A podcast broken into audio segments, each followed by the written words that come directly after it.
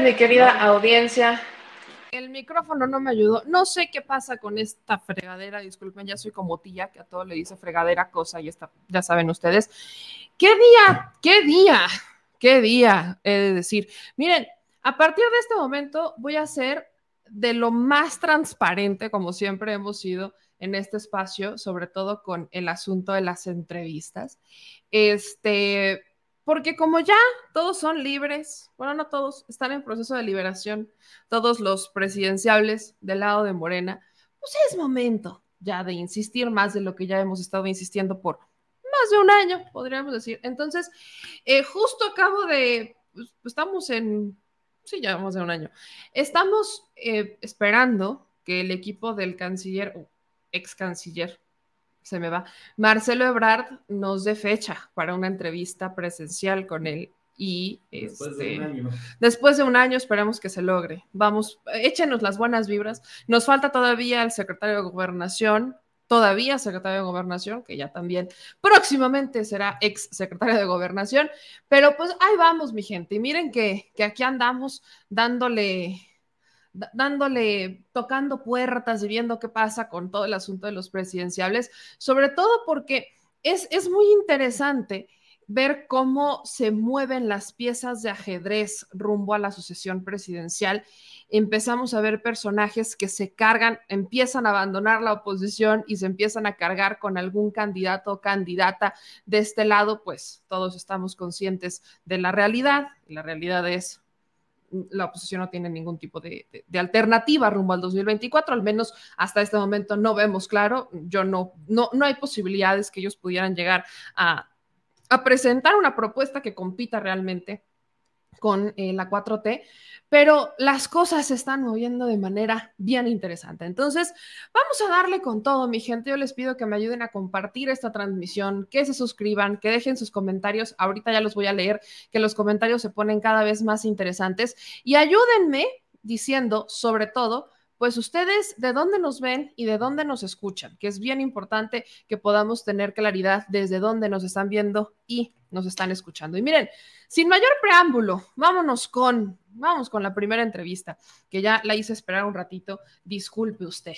Vamos a darle con Morena, Morena, eh, reglas internas, las reglas internas de Morena, que de antemano tengo que decir ya hay un intento de boicot, si lo quieren ver de esa manera, en contra del proceso interno de Morena. Y va por cuenta de los legisladores de Movimiento Ciudadano que impugnan ante el Tribunal Electoral el acuerdo del Consejo Nacional de Morena, pues argumentan que están realizando actos de pre, pre-campaña. Señalan que fechas y el proceso está fuera de la Constitución pero aquí hay algo que también es interesante y quiero ver cómo va a responder el, pues, el, Tribunal Electoral, porque tampoco estamos todavía en el proceso electoral como tal. Yo nada más quiero poner eso como una nota al calce, porque ya vi un video de Marco Cortés donde se queja de esto y dice que es un show montado, que ya lo analizaremos más al ratito, pero que Movimiento Ciudadano esté impugnando esta pre-pre-campaña cuando todavía ni siquiera inicia el proceso como tal electoral, tampoco va a tener, no, no tendría sustento. ¿Y por qué digo no tendría sustento?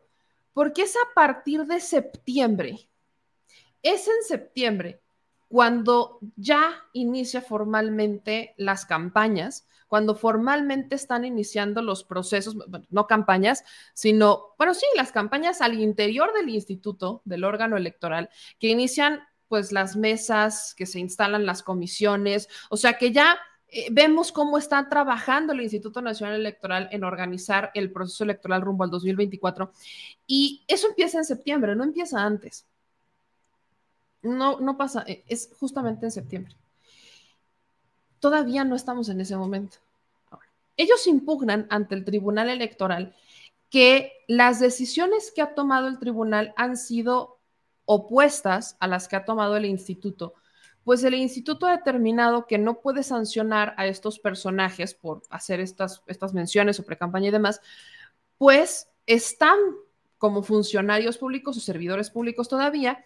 Y además, todavía ni siquiera son los tiempos. Esas han sido las dos razones por las que el Instituto Nacional Electoral en la comisión de quejas ha bateado las quejas de partidos políticos porque no estamos en el proceso electoral, todavía ni siquiera inicia, esto es a partir de septiembre, todavía no llegamos a septiembre. Y la otra es porque son servidores públicos, algunos todavía eran servidores públicos o tenían alguna tarea como servidores públicos, y desde ese lugar pues estaban realizando comentarios relacionados con una campaña. Entonces, esas eran dos razones que entraban sobre la mesa a la hora de tomar una decisión de si sancionar o no a alguno de estos este, políticos por estar haciendo algún acto de pre, pre, pre, pre, pre, pre, su pre, pre, pre campaña. El tribunal lo echa atrás. O sea, el tribunal, todo lo que el instituto ha dicho que no puede sancionar porque todavía no son tiempos, el tribunal dice que sí. Entonces, habrá que ver cómo reacciona el Tribunal Electoral ante esta impugnación que corrió por cuenta de los legisladores del Movimiento Ciudadano a este acuerdo del Consejo Nacional de Morena por realizar sus internas antes del proceso como lo marca la ley. Ese es uno que, yo tengo muy pendiente, vaya, ya, y quiero que tomen en cuenta, ya para cuando esto esté sobre la mesa, ninguno de los sujetos obligados, llamémosle, o de los interesados, estará este, ejerciendo algún cargo público que esa fue una de las reglas de este Consejo Nacional.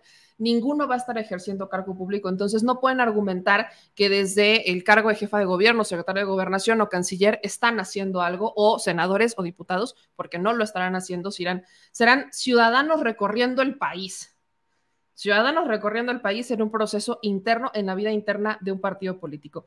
Eso es lo que en realidad estará pasando, aunque pues Movimiento Ciudadano ya se está quejando porque dice que esto es un acto de pre, pre, pre, super pre, ultra pre campaña. Entonces, vamos a ver, yo quiero estar muy pendiente de este proceso, quiero ver qué determinaciones toma el tribunal cuando en realidad pues, legalmente no veo problemas, habrá que analizarlo a profundidad, pero ya vemos los primeros intentos de boicot en contra del Consejo Nacional de Morena. Y para hablar sobre el Consejo Nacional de Morena y otra polémica brutal que hizo estalló el debate en las redes sociales, fue interesante, porque empecé a ver a comunicadores que en su vida, y esto es neta, en su vida, en su vida han prestado interés a algo que realiza Morena, a menos que sea para quejarse. O sea, en su vida han hablado sobre las virtudes, los, o sea, no han hecho ni siquiera, vaya, no, ni siquiera les diría que hablaran de lo bueno, no, no han hecho un análisis de lo bueno y lo malo de forma, no, no pasa. Bueno, ellos están enojados porque no les van a dar entrevistas. O sea, es como de... No, no, entiendo, no entiendo mucho la lógica de la queja. Ah, por ejemplo, mencionaré el caso de Alarraqui. Pónganle. No, no entiendo el grado de queja de, es que nos censuran. Pues si toda la vida han hablado, o sea, este es un proceso interno de un partido político, ¿ok? De un partido político al que se quejan, boicotean y mienten. El propio Lasraki diez veces dice que en contra de Morena hay que mentir. Eso es lo que dicen. O sea, no estamos hablando de las campañas en donde, pues ya en campañas ve con quien quieras, porque tienes que conquistar los corazones de México. Estamos hablando del proceso interno de un partido político con el que claramente, ideológicamente y públicamente no simpatizan. Y están enojados porque no van a poder entrevistar a los candidatos. Ah, disculpe, ¿cómo? ¿Se dan cuenta cómo todos voltean a ver a Morena? O sea, todos, todo es Morena hoy. Todos saben, y disculpe que lo diga de esta manera, pero es que todos saben que el candidato que salga o candidata que salga de Morena va a ser el próximo presidente del país o presidenta de México. Lo sabemos todos. Y el simple hecho de que es que porque nos están censurando, del lado de los comunicadores siento que es un acto como de, no, yo, no estoy de acuerdo. Es que es el proceso interno de un partido político. No estamos hablando de la precampaña, no estamos hablando de una campaña ya de quiénes son los perfiles, no. Es el proceso interno del partido político. Interno. Y menciono al menos a Typical TV. Este es mi ejemplo, a Typical TV. No tiene un equilibrio, no analiza la información. Typical TV se dedica a combatir la información con mentiras. Eso es lo que hace Typical TV. Sí, pero editorialmente ya tiene otro nivel cuando ya son precandidatos. Es que no son precandidatos. Internos, sí. Pero no, o sea, precampañas hasta febrero del próximo año. Precandidatos internos. No, o sea, es la interna de un partido. Para designar, o sea... Editorialmente sí tiene un peso y, todos los medios de información tendrían que tener, porque de, de la oposición también van a salir dudas para poder elegir. No, porque en la, la, oposición, ¿por qué tendría que tener participación en el proceso interno de un partido político? Ellos tienen el suyo. Ahí sí, voten, participen, hablen y pregonen. O sea, estamos hablando del proceso interno de un partido político con el que ellos públicamente, porque no estoy hablando, por ejemplo, de Grupo Fórmula, vaya, hay un, a veces tienen equilibrio. No estoy hablando tampoco, digo, de, no sé, el Universal, no. Estoy hablando de medios como Atypical TV. O incluso meto en este colchón a Latinus, que son medios que están financiados y que fueron creados para combatir a Morena. ¿Qué sentido tiene ir a hablar como aspirante a un puesto interno de Morena a estos medios donde no está tu público, donde no está la gente a la que le vas a hablar. Yo no creo, yo no veo que eso tenga sentido. O sea, y no son todos los medios, estoy hablando de dos, tres. O sea, que su creación, su fundación es ideológica y política en contra del proyecto. Entonces yo no le veo mucha lógica, pero vamos a que nos... Eh, vamos a que nos lo explique alguien que estuvo dentro de y que aparte es periodista. Entonces yo creo que tiene sentido lo que nos pueda explicar. Mi querida Citlali, buenas noches, ¿cómo estás? Bien, meme, qué gusto saludarte y escucharte. Fíjate que llevo varias entrevistas a lo largo del día y escucharte tan clara me hace preguntarme por qué los medios no lo entienden. O sea, esta pregunta reiterativa, reiterativa, ¿por qué censuran a los medios? Primero, censurar, eh, pues es impedir que alguien diga algo, ¿no? No estamos impidiendo que los medios digan nada.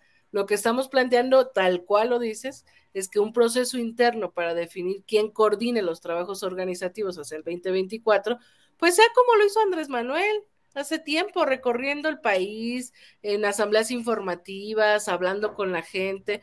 Andrés Manuel es el liderazgo político más relevante en los últimos tiempos y no se convirtió en el líder que hoy es eh, por el paseo en los principales medios hegemónicos. Fue por porque caminó y, convenció a mucha gente y eso es lo que queremos que hagan nuestros ahora aspirantes, ¿no? Entonces, escucharte con tanta claridad, de verdad, este, digo, no sé por qué eh, hablar. es, que, es, que, es, que, a mí sí me hace sentido, o sea, a mí sí me hace sentido, y porque aparte no estamos hablando que son todos los medios, estamos hablando de ciertos medios de comunicación que ideológicamente, vaya, que no tienen una, vaya, incluso hablemos que no hay un equilibrio, o sea, no es un tema informativo, no nacieron para informar, sino que nacieron para hacer un contrapeso político desde los medios de comunicación ante lo que viene dándose, digamos que el fenómeno de los youtubers, etcétera. Entonces, en el proceso interno, honestamente a mí no me hace sentido, al menos a Typical TV y Latinos porque sus audiencias no, no, no, no, van a votar por Morena, no son audiencias que estén dentro del proceso, o sea, no son, no es gente que diga, ah, es que voy a escuchar a cualquiera de los este, aspirantes de Morena porque pues alguno de ellos pudiera tener una propuesta para el país. O sea, no estamos en esa fase, estamos en un momento interno en la vida interna de un partido político. Y veo que esto desata debates entre algunos medios. Por ejemplo, voy a retomar otro tuit de Laura Brujés, porque dice, hay todo un debate si los periodistas debemos publicar el proceso interno de Morena. Los que dicen no publiquen nada son los mismos que están criticando el veto de Morena a medios. Aquí la pregunta que te quiero hacer, porque quiero que esto quede muy claro y por lo que dijiste, lo entiendo, pero aquí el veto es a qué medios en particular, o sea, ustedes tienen una lista de estos no y los demás vayan como quieran, pero estos en particular no. Y si independientemente del veto, estos medios que ustedes dicen no, porque nacieron ideológicamente para atacar y no para informar, pueden incluso retomar información y analizarla si es que quieren. ¿Eso se podría hacer? Claro, mira, es que lo que aprobó el Consejo es Nuestros aspirantes no deberán de hacer una promoción personal, es una promoción de su visión de la cuarta transformación y fundamentalmente será a través de asambleas informativas y con la gente. No evitarán participar en los principales medios eh, vinculados al viejo régimen, anti-4T, reaccionarios. Y yo creo que responde a una lógica mucho más profunda quizás de como lo están viendo algunos comunicadores tradicionales, meme.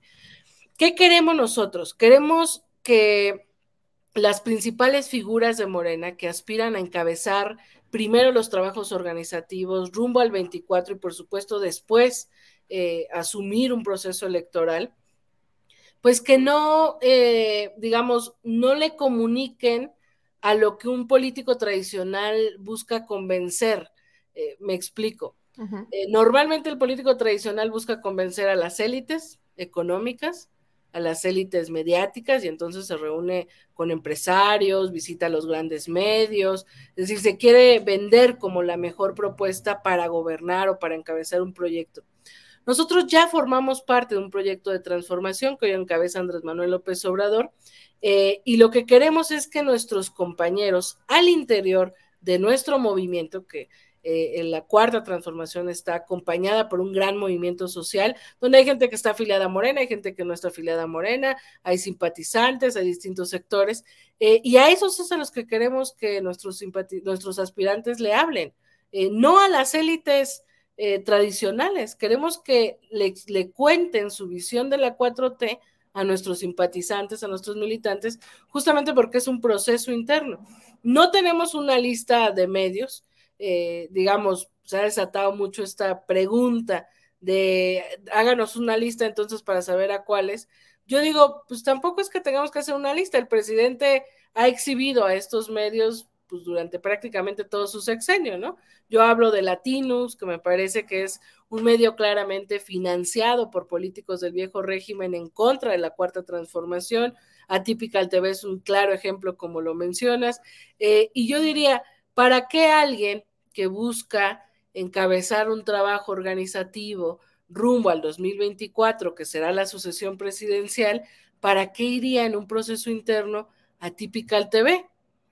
O sea, no, no, no tiene lógica, digamos, ¿no? Y eso es lo que plantea el Consejo.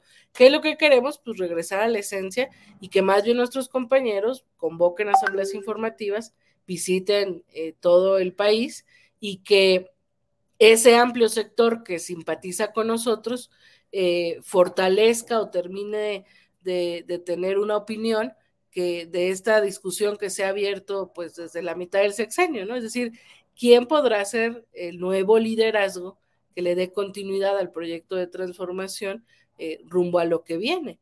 Eh, y entonces la discusión ha pasado por, ¿será mejor la persona que mejor podría gobernar o la persona más leal o la persona más distanciada del presidente? Es decir, esta discusión pública ha iniciado hace rato y ahora nuestros compañeros y compañeras van a renunciar para a partir del 19 visitar el país y hablar de su visión de la transformación y que provocará que nuestros simpatizantes eh, prefieran a alguien, ¿no? Y cuando hagamos la encuesta, pues eso será lo que la ciudadanía va a evaluar. Eh, tener debates entre ellos, pues va, podría provocar eh, fricciones cuando nosotros lo que estamos buscando es un proceso de unidad.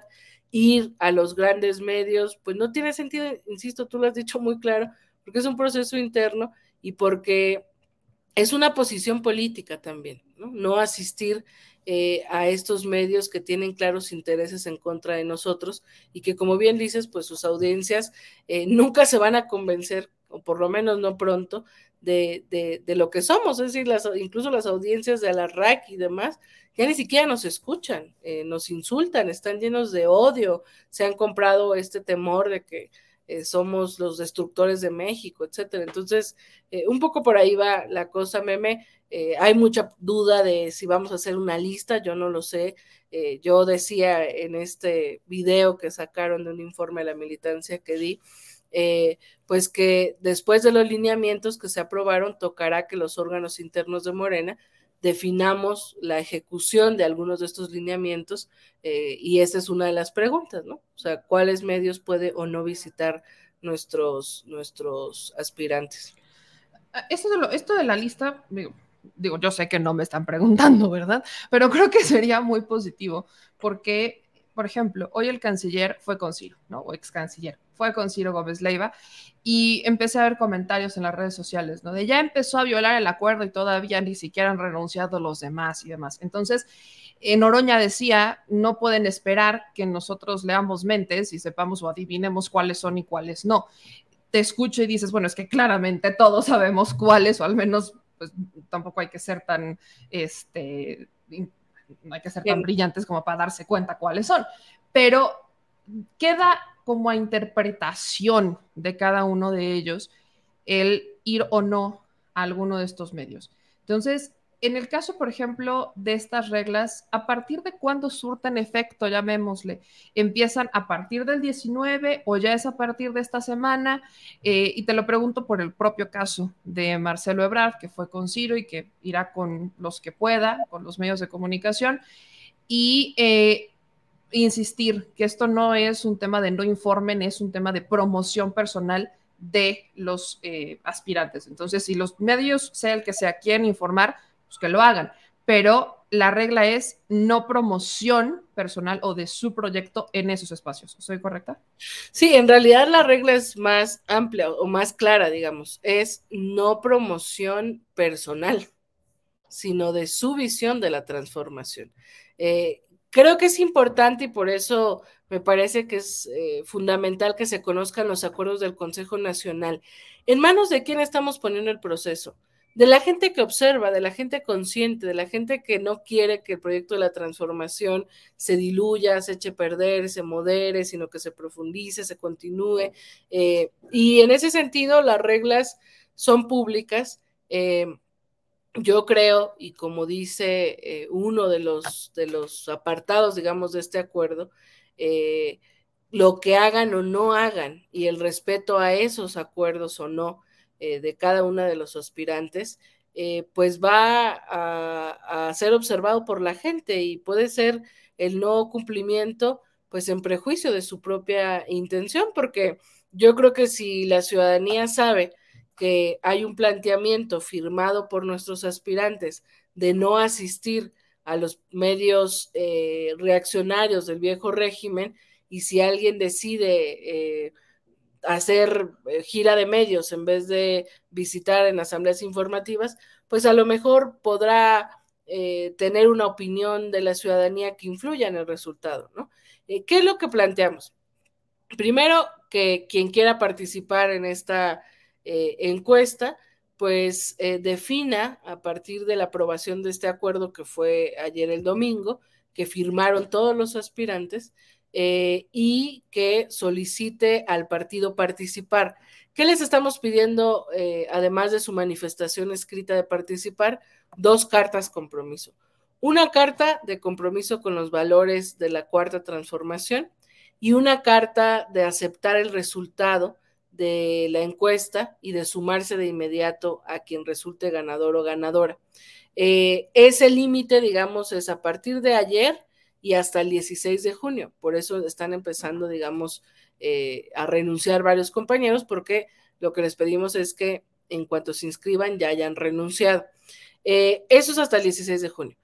Planteamos que desde el 19 de junio, es decir, desde el próximo lunes, hasta el 27 de agosto, inician un recorrido en asambleas y yo no sé, por acá lo tengo, eh, si me permites eh, leerlo, eh, lo que se plantea, digamos, como, como lineamientos muy claros, digamos, de, de, qué es lo que queremos que hagan nuestros compañeros. si me permite, le doy por acá lectura. Déjame ver si ok. Mira, dice, quienes aspiren a ocupar la coordinación de defensa de la transformación deberán comportarse de manera austera, evitar el derroche en gastos publicitarios y propagandísticos y privilegiar en todo momento el contacto con la gente y las asambleas informativas como instrumentos principales de trabajo, que yo diría es el obradorismo. O sea, Andrés Manuel López Obrador visitó el país, hizo asambleas, habló con la gente, antes que placearse solamente en los medios. Además, porque los medios ni siquiera nos abrían las puertas eh, en la primera etapa de nuestro movimiento, ¿no? Evitarán los debates públicos y las polémicas entre ellos, a fin de evitar confrontaciones personales y mantener el espíritu unitario y fraterno. Asimismo, se abstendrán de participar o promover cualquier acto o expresión de desprestigio, descalificación o agresión hacia sus competidores o competidoras y alentar a sus simpatizantes y adherentes a no incurrir en el denuesto, el ataque, la calumnia y la violencia verbal en contra de los otros participantes del proceso. Eh, prácticamente eh, lo que nosotros estamos planteando es que fundamentalmente eh, hablen de la promoción de la participación del pueblo en la vida democrática, difundir los logros de Morena y el legado del movimiento para la consolidación de la cuarta transformación, promover la revolución de las conciencias y la construcción de ciudadanía, realizar asambleas informativas, eh, repartir la edición oficial de nuestro órgano de difusión, que es el periódico Regeneración, eh, apoyar y participar en la discusión y elaboración, eh, digamos, de propuestas rumbo al proyecto de nación y promover la constitución de, de, los comités. Es decir, es una tarea del partido, que fundamentalmente es en territorio y es a través de la conciencia. digamos, esas son como las reglas generales que estamos planteando que del 19 al 27 de agosto realicen como principales liderazgos de nuestro movimiento, eh, en lo que yo creo que es tarea de todo militante morena, informar, concientizar y organizar al pueblo de México. Y después, hacia septiembre, eh, o bueno, desde finales de agosto, se levantará esta encuesta y el 6 de septiembre conoceremos el resultado y como yo ya estoy eh, pues convencida de que la palabra de nuestros compañeros tiene el mayor de los pesos, pues llegaremos sin ruptura, porque todos firmaron estos lineamientos y para participar firmarán que reconocerán los resultados, porque además la encuesta, eh, y perdón si me, si me extiendo, meme, eh, creo que es importante, a, mí me interesa que lo conozca mucho tu audiencia, pues eh, la, encuesta es muy, hay muchos cuestionamientos sobre las encuestas de Morena. Esta encuesta es muy transparente. ¿Qué estamos planteando? Que se arme, primero que cada aspirante proponga dos encuestas eh, comerciales, digamos, que puedan ser espejo de la, comisión de encuestas de Morena. De esas eh, dos propuestas que hará cada aspirante, vamos a sortear y vamos a elegir cuatro encuestas, encuestadoras de tal manera que tengamos cinco encuestadoras, la de Morena y cuatro comerciales más. Eh, todos van a tener obviamente el mismo método, los mismos cuestionarios, las mismas preguntas, eh, digamos, van a levantar la, la, van a ser tal cual espejo, ¿no? Eh, y estamos planteando que se arme una comisión o un equipo que esté integrado por un integrante de la comisión de encuestas, por un encuestador, ya sea de la encuestadora de Morena o de la encuestadora comercial, según sea el caso, y un representante de cada uno de los aspirantes para que este equipo acompañe desde el levantamiento de la encuesta hasta el procesamiento de los datos, de tal manera que nadie pueda decir, yo no sé si encuestaron, yo no sé si metieron mano en la encuesta. No, no, no. Desde todo el proceso habrá un representante de cada aspirante que esté observando eh, entonces me parece que llegaremos a septiembre con mucha certeza, con mucha claridad de que la encuesta se realiza con total transparencia y con un debate de ideas profundamente abierto en el que la militancia, los simpatizantes, eh, pues estarán evaluando el comportamiento de cada uno y de cada una. Eh, si está más cercano hacia esa, ese ejercicio político del obradorismo, o si está más cercano hacia la política tradicional. Nosotros en este momento les estamos planteando una ruta profundamente obradorista y por supuesto ya en campaña, como bien decías tú, pues ya tocará eh, buscar eh, a un electorado más amplio, por supuesto asistir a medios, a debates, etcétera. Entonces, a grandes rasgos, eso es lo que, lo que aprobamos ayer eh, y te digo, afortunadamente, todo el Consejo lo aprobó por unanimidad y todas y todo, bueno, todos y todas eh, los, aspirantes aceptaron eh, esta propuesta y, la asumieron como un compromiso.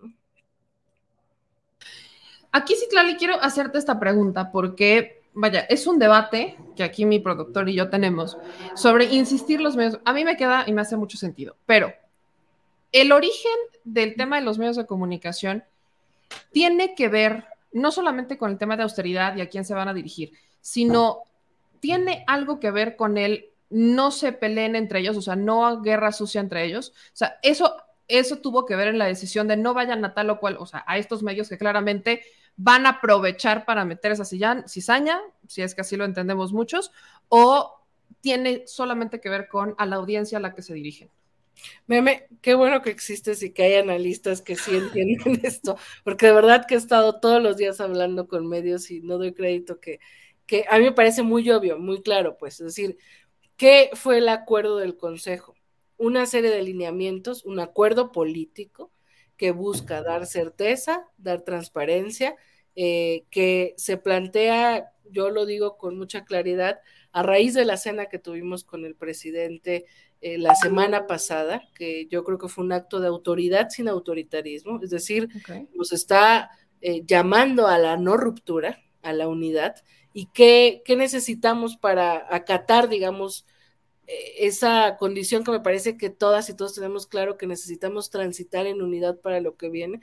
Pero necesitamos un proceso limpio, un proceso transparente, que no quede dudas, que no generemos condiciones para confrontarnos. Todo proceso interno, por más fraternos que seamos entre nosotros, pues se trata de ganar, ¿no? O sea, todos quieren ganar, ser el coordinador o la coordinadora de defensa de la transformación, pues inevitablemente nos, nos, nos hay confrontación y yo creo que se trata, y por supuesto que es un objetivo claro, que es la esencia de, este documento, pues se trata de llegar eh, al final, a la determinación final de la encuesta, con los menos agravios acumulados. Entonces, si tú vas con Alarraqui, a la, a le va a decir a Marcelo algo para que opine en contra de Claudia, a Claudia le va a decir algo para que opine en contra de Monreal. O sea, eh, Claro que lo que buscan los medios anti-4T reaccionarios del viejo régimen tradicionales es sangre entre nosotros. Eh, y en el calor de la, de la, digamos, de la disputa interna, de cualquier disputa interna, pues a veces no mides lo que dices o a veces caes en esa inercia. Nosotros estamos alejando a nuestros compañeros de esa inercia y los estamos llevando a una inercia de comunicación directa entre quien quiere asumir el liderazgo del proyecto de transformación en continuidad con lo que viene, con la gente que respalda este movimiento. Así de claro es y por supuesto que lo que nosotros buscamos es generar las condiciones para que haya un proceso justo y transparente que yo creo que eh, pues es inédito en México. Quizás por eso los medios de comunicación están manifestando su enojo, ¿eh? porque puede que también lo tengan claro y más bien lo que quieren es eh, echarnos a andar entre nosotros. Eh, o la otra, pues es que de plano no están entendiendo la profundidad de, del acuerdo político, del acuerdo de reglas, del acuerdo de unidad que, que se aprobó este domingo. Y en el entendido que esto no, y así es, así es como lo entiendo, no es algo que se vaya a aplicar ya para la campaña, porque son situaciones y circunstancias completamente distintas. Totalmente. Ahora, aquí hay algo que te, aprovecho que te tengo acá porque justo te quiero preguntar. Hablabas, leíste un poco este acuerdo y hablaste sobre las encuestas. Y aquí, vaya, si nos ponemos a hablar de encuestas, no, no acabamos porque cada quien tiene su opinión y porque una de las dudas más grandes que hay al respecto es ¿Y en dónde están los encuestados? ¿Dónde está la transparencia? ¿A quién le preguntaron? Entonces, a lo que quiero llegar es, y ya buscaré a quienes integran la comisión de encuestas, pero aprovecho que te tengo aquí. ¿Quiénes pueden participar en la de Morena? Digo, cada encuestadora tiene su propia metodología, pero en la encuesta interna de la comisión, ¿cómo participan? ¿Quiénes pueden participar? Y te hago esta pregunta sobre todo porque hay muchos mexicanos en el exterior que preguntan si ellos pueden participar en esta interna de Morena, cómo le pueden hacer. Entonces, lo que yo necesito es pueden o no pueden o no se ha llegado a este punto. Y quiero que la, audiencia nos lo entienda porque ayer que hicimos este programa especial era una cantidad de preguntas de, oye, meme, es cierto que los que estamos en el exterior no vamos a poder participar en la interna. Y si algo ha definido ante todo el proyecto del presidente en este, en este tiempo es que él fue a hacer campaña a Estados Unidos en, el periodo los visitó en repetidas ocasiones y que es el presidente que sí, no voy a decir que todo es perfecto con el tema en el exterior en esta administración, pero es el presidente que más ha estado presente y al que es el primero que yo veo que pisa Estados Unidos y sale la gente a buscarlo, los paisanos van y lo buscan. Entonces, hay un gran apoyo de los paisanos hacia Morena, hacia el obradorismo. Esto puede pasar o no puede pasar por las circunstancias como está la comisión de encuestas. Pues mira, yo estoy convencida de que muchos de nuestros militantes, ¿eh? no solo simpatizantes, están en el exterior. Eh, yo les respeto y les quiero mucho y suelo estar en contacto constante con varios compañeros eh, que están fuera del país. Y justamente hace unos días algunos me planteaban esto. Yo, ¿qué les digo? primero, todo, toda persona que quiera participar en el proceso interno va a participar. ¿Por qué? porque como tú lo decías al inicio, eh, ahorita todo el debate público gira alrededor de esto. Yo no creo que la oposición vaya a poner algún tema de agenda, alguna propuesta, algo interesante en cual eh, la gente quiera concentrar la discusión. Eh, se va a desatar una discusión pública que desató interesantemente el presidente López Obrador a mitad del sexenio. él dice, yo me voy a retirar de la vida pública después de acabar mi mandato.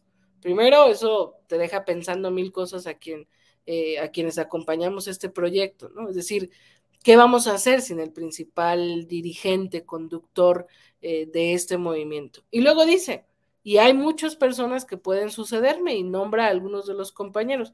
Yo creo que a raíz de ese momento, propios y extraños, traemos en la discusión pública, en la discusión personal, familiar, eh, estamos observando el comportamiento de todos y estamos pensando quién será la mejor persona, sobre todo porque históricamente las sucesiones son eh, complicadas, ¿no? Las sucesiones presidenciales han costado eh, en, América Latina, como en Ecuador, por ejemplo, la traición y el detenimiento duro de un proyecto de transformación y cantidad de ejemplos. Entonces, yo creo que este proyecto, este planteamiento que se aprobó en el Consejo de Morena, va a desatar o va a profundizar este debate público que ya inició hace un rato, eh, y sobre todo si nuestros compañeros empiezan a visitar eh, el interior del país. Yo creo, y no hay limitación, que también puedan visitar el exterior del país. Digamos, a eso me refiero con que todo mundo va a poder participar, porque en la discusión pública todas y todos vamos a estar atentos, observando, seguramente, eh, aunque nuestros compañeros no asistan a algunos medios, seguramente la mayoría de los medios le darán cobertura, etcétera. Sin embargo, la encuesta, y creo que es muy importante esta pregunta que haces, eh, a mí me costó trabajo cuando era eh, militante base, iniciamos este movimiento, porque pues la pregunta que todo el mundo se hace es, ¿a quién encuestaron? A mí no me encuestaron, no sé qué. Eh, pues la encuesta es una muestra, eh, una fotografía, digamos, de la opinión de la gente en cierto momento. Parece poco, pero metodológicamente todos los expertos plantean que una buena muestra nacional puede ser de 300 o 400 encuestas. Para muchos será como que solo 400 encuestas, ¿no? Pero esa es la realidad, o sea, los expertos plantean que con una muestra, obviamente con una metodología, eh, hay una ponderación, me imagino, de secciones rurales, urbanas, eh, y se hace una muestra justamente eh, por todo el país con 400 cuestionarios que planteen, digamos, que nos permitan tener un conocimiento. La mayoría de las encuestas que conocemos, son de esa manera, o sea, son una muestra muy pequeña, incluso más chiquita, eh, y, pues las encuestadoras serias eh, no han estado lejos de la realidad, ¿no? Eh, nosotros vamos a tener cuatro encuestadoras, o sea, si la comisión de encuestas determina 300, 400, hasta 500 encuestas, estaremos hablando de que vamos a tener, si son cinco encuestadoras, pues mil, ¿no? Este, sí, 1500 eh, muestras que nos permitan tener una opinión. Es decir, no es una elección, porque una elección sí es la oportunidad de que todo mundo participe. Eh, es una encuesta, es una muestra de un gran eh, conglomerado que nos permite tener una opinión estadística, digamos, o, o mayoritaria de quién prefiere la gente. es importante decir que en este cuestionario, además, es parte de lo que se acordó, habrá un talón, una especie de boleta, con recuadros, con, con, los nombres de nuestros aspirantes, que al final la pregunta que se le hará al ciudadano o ciudadana es, bueno, ya usted me dijo qué opina, si le conoce, si es honesto, si cree que es cercano al pueblo, etcétera, eh, pero ahora dígame, ya me dio la opinión de ellos, ahora dígame a quién prefiere eh, para encabezar el proyecto hacia el 2024. Y eh, lo que plantea esta encuesta eh, o este método, pues es que elijan a través de los recuadros y en una urna pues sellada y, móvil se deposite. Y eso también se va, se va a contar. Entonces, te decía, nuestros compañeros migrantes hace tiempo, hace unos días me lo planteaban, yo les decía, no sé si metodológicamente la comisión de encuestas pueda en este momento implementar que también se levante una encuesta en el exterior por varias cosas, porque necesitaríamos quizás, primero no sé si sea eh, permitido, si se tenga que hacer como alguna solicitud eh, en, otro territorio. Y luego, segundo, eh, tendríamos que tener una base de datos o una base de dónde viven nuestros mexicanos en el exterior para encuestar sobre esa, esa base. Sin embargo, yo lo, lo comparto, eh, hice el compromiso con ellos de, plantearlo a la comisión de encuestas, no para esta encuesta, pero vendrán después varias definiciones después de esta encuesta, vendrán otras encuestas, sobre todo en los estados donde va a haber elecciones a gobernadores en el 24 eh, y la definición de senadores y demás. Entonces, yo me comprometí a, plantear a la comisión de encuestas que explore cómo eh, levantar la opinión también de nuestros mexicanos en el exterior. Sin embargo, repito, eh, pues la discusión pública eh, es una discusión en la que todas y todos podemos participar, en la que todas y todos, de hecho, hay que estar atentos, o sea, este proceso se le estamos entregando eh, a la gente, que la gente vea, conozca las reglas, que la gente vea qué están haciendo, qué, cómo van avanzando nuestros compañeros y que vayan generando eh, pues su criterio de a quién prefieren para encabezar eh, esto con la claridad de que al final todos somos un mismo equipo y quien gane pues todas y todos vamos a cerrar eh, filas. Ok, entonces para, hacer sintetizar es complicado y no se abrió esta oportunidad para encuestar a los paisanos, ¿verdad? Así es. Sí, sí, o sea, no creo que la comisión de encuestas resolver este tema de aquí a cuando será la encuesta de, eh, digamos, para la Coordinación Nacional de Defensa.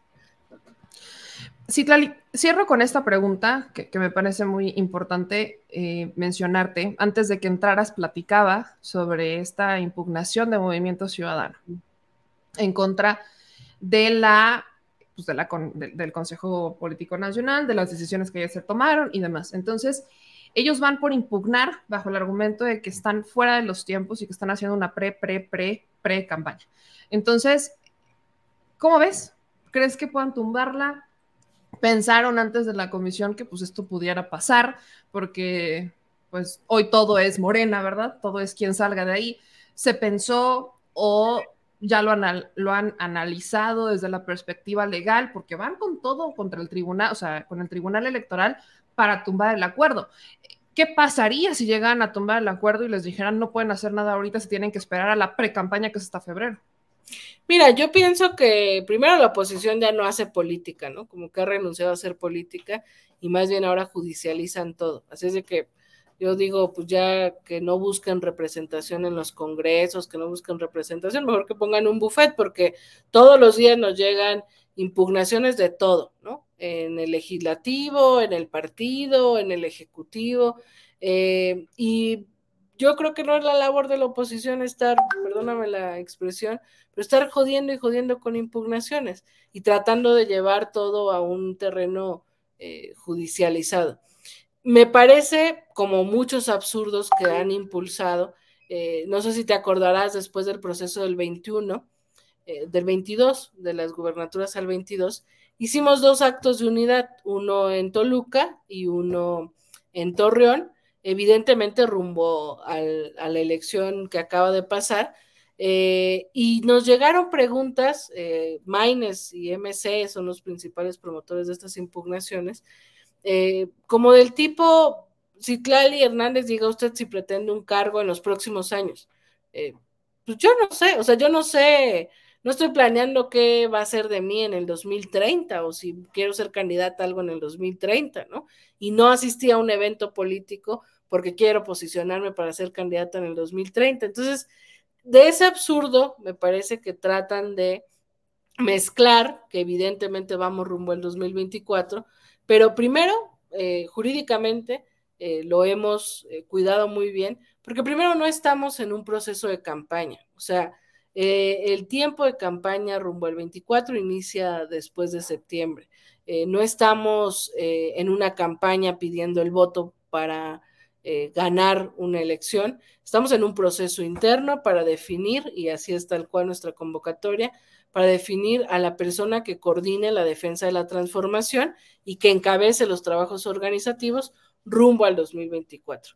Eh, este proceso tiene esa intención, por eso le pedimos a nuestros compañeros que renunciaran a sus cargos y que recorrieran este, o que empiecen a recorrer el país con este propósito de informar, concientizar y organizar rumbo a los trabajos del 2024.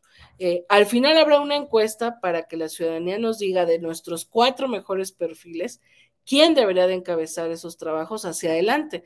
Y ya en el proceso electoral, pues por supuesto es muy posible que este liderazgo que ha demostrado el trabajo a nivel nacional, que se ganó el respaldo de la gente, pues sea el que, el que encabece ya digamos en un proceso electoral hacia adelante. Pero ahorita nuestra convocatoria es muy clara. Por eso es un proceso interno y por eso a nadie tendría que molestarle que no estén en los medios, porque estamos eh, pues en un proceso interno entre militantes, simpatizantes, eh, para, para definir quién coordina un trabajo organizativo y tal cual así es nuestra convocatoria.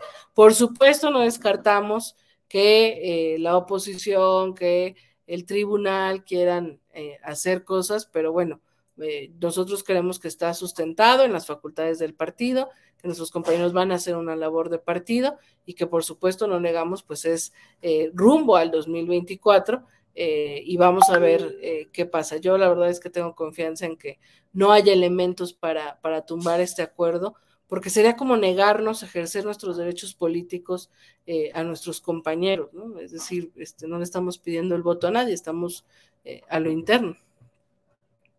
Citlali, te agradezco infinitamente que llegaras un ratito a platicar con nuestra audiencia. Aquí nos venían algunas preguntas si medios internacionales pudieran estar contemplados en, en cuanto a la a las entrevistas de los candidatos, sobre todo cuando estamos hablando de una audiencia en Estados Unidos o simpatizantes que pueden estar en Estados Unidos, y quedar pendiente de si lanzarán o no una lista. Yo insisto, cada quien lo toma interpretación y para mí está claro.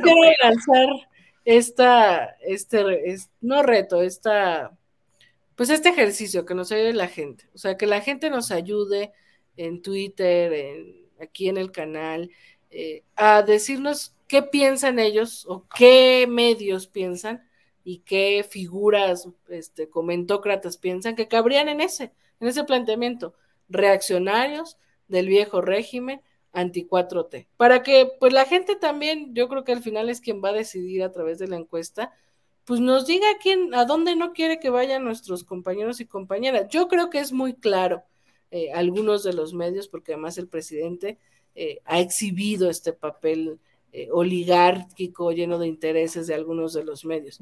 Pero pues entre que decidimos al interior si hacemos una lista o no, creo que la gente podría ayudarnos con mucha más sapiencia que, que quizás algunos de nosotros, la verdad. Mi querida Citlali, pues estoy pendiente a ver qué es lo que pasa, a ver si se ponen de acuerdo en eso o qué es lo que pasa, porque el debate, el debate sigue, el debate es largo, así que se vienen tiempos interesantes, digo yo, mi querida Citlali. Totalmente, pues muchas gracias, querida Memi, gracias por Te la mando un abrazo. Soy larguísima en mis respuestas. No te preocupes, ya sabes que aquí también nos explayamos un poquito. Te mando un abrazo, mi querida. Gracias, abrazote. Cuídate, bye bye. Bye. Pues ya lo vieron. Aquí el señor productor está en su debate, yo también. Pero miren, yo no voy a, no voy a, jugarle al abogado del diablo. El señor productor tiene una vida eterna en medios de comunicación, sobre todo en, medios internacionales. Pero en, en esta fusión de su segura servilleta entre la vida política y la vida mediática, a mí me hace sentido. A mí me hace sentido. Es un proceso también inédito, porque todo esto para muchos es cómo es que esta es, esta es la primera vez que como pueblo nos interesamos en el proceso interno de un partido político. Es la primera vez. Estamos acostumbrados a que el PRI, eh, ya sabemos que por ahí de noviembre el PRI luego hacía sus reuniones masivas, su Consejo Político Nacional, y entraba el ganador. O sea, no había proceso interno. Era un, ¡tará! No tenemos a nadie, es serio. O sea, eso es lo que pasaba en el PRI. En el caso del PAN, estamos acostumbrados a su democracia de Amentis, donde hacen elecciones internas y solo tienen un candidato pero votan por esa una persona. Entonces, juegan mucho con el tema de la democracia. Entonces, estamos muy acostumbrados a que los partidos toman estas decisiones de manera interna, completamente eh, en sus consejos políticos nacionales o por dedazo del presidente. Así funciona. Esta es la primera vez que tenemos un ejercicio así, porque cuando se fundó Morena tampoco era necesario, o sea, digo, existió el proceso y todo, pero fue más como por el papeleo, por cumplir con las reglas que tenía o que quería el presidente en ese entonces, presidente de Morena, para su partido y para el futuro, porque todos sabíamos que el candidato era Andrés Manuel López Obrador, o sea, no, no había de otra. Entonces, es la primera vez que estamos todos metidos en un ejercicio como este. Es la primera vez, nada más. Y es la primera vez que los medios también entran en, esta, en este juego y en este rol en el que la sociedad ya sabe para dónde le tiran. Yo, que quizás sea sujeto a mucho debate de la, de la audiencia, sobre todo de nuestra audiencia, yo solamente, por eso decía, yo sé que no me están preguntando, ¿verdad? Pero pues como ciudadana quiero poner mi granito de arena. Yo solamente diría que en los medios en los que ni de broma es Atypical TV, y Latinus, particularmente Loret de Mola, particularmente. ¿Por qué? Porque estos dos medios nacieron con una intención política, no informativa. Lo que ellos hacen no es periodismo, es política, comunicación política. No tiene ningún caso en el proceso interno de un partido político que te vayas a meter a donde no está la gente que quieres que te escuche, porque no está la gente que va a participar en la encuesta, porque no es la gente que decide, porque no es la gente siquiera que va a votar por Morena. Y esto da pie al siguiente tema que les voy a comentar, porque también es la primera vez que públicamente vemos que personajes que en su vida votarían por alguien con el que no coinciden ideológicamente son capaces de hacerlo porque saben que no tienen los números para competirles. Ese es el punto. Por ahí me decían, y el caso de Ciro Gómez Leiva, miren, a Ciro todavía lo puedes manejar, a López Dóriga todavía lo puedes manejar.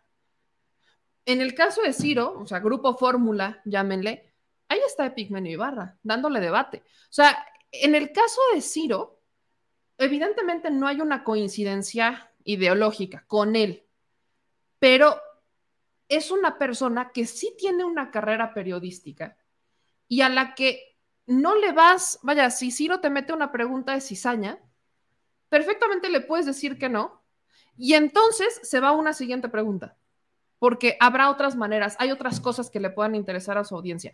Pero en la típica TV y con Loret, no van a dejar de insistir en quererlos poner en contra. Es más, se van a preparar para hacerlo de diferentes maneras hasta que tropieces. Eso es lo que van a hacer. Eso es lo que va a pasar. Ahora imagínense una mesa de Atypical TV con Alasraki, Javier Lozano, Kenia López Rabadán. ¿Para qué vas? ¿A qué vas con ellos? O sea. Y Noroña. O sea, ahora, o sea, evidentemente sería un gran show. Sea, imagínense a Noroña sentado con Alasraki y con Kenia López Rabadán. O sea, imagínense el show. Claro, mediáticamente es un show, por supuesto. Pero ¿de qué te sirve si todo lo que digas ahí los equipos de abajo lo van a usar para pegarse unos entre otros y vas a romper el acuerdo de unidad en dos segundos. O sea, más te tardaste en llegar, sentarte y que empiece la entrevista a que se rompe el acuerdo de unidad. O sea, no tiene sentido. En el caso de Loret, exactamente lo mismo. O sea, no hay un nivel.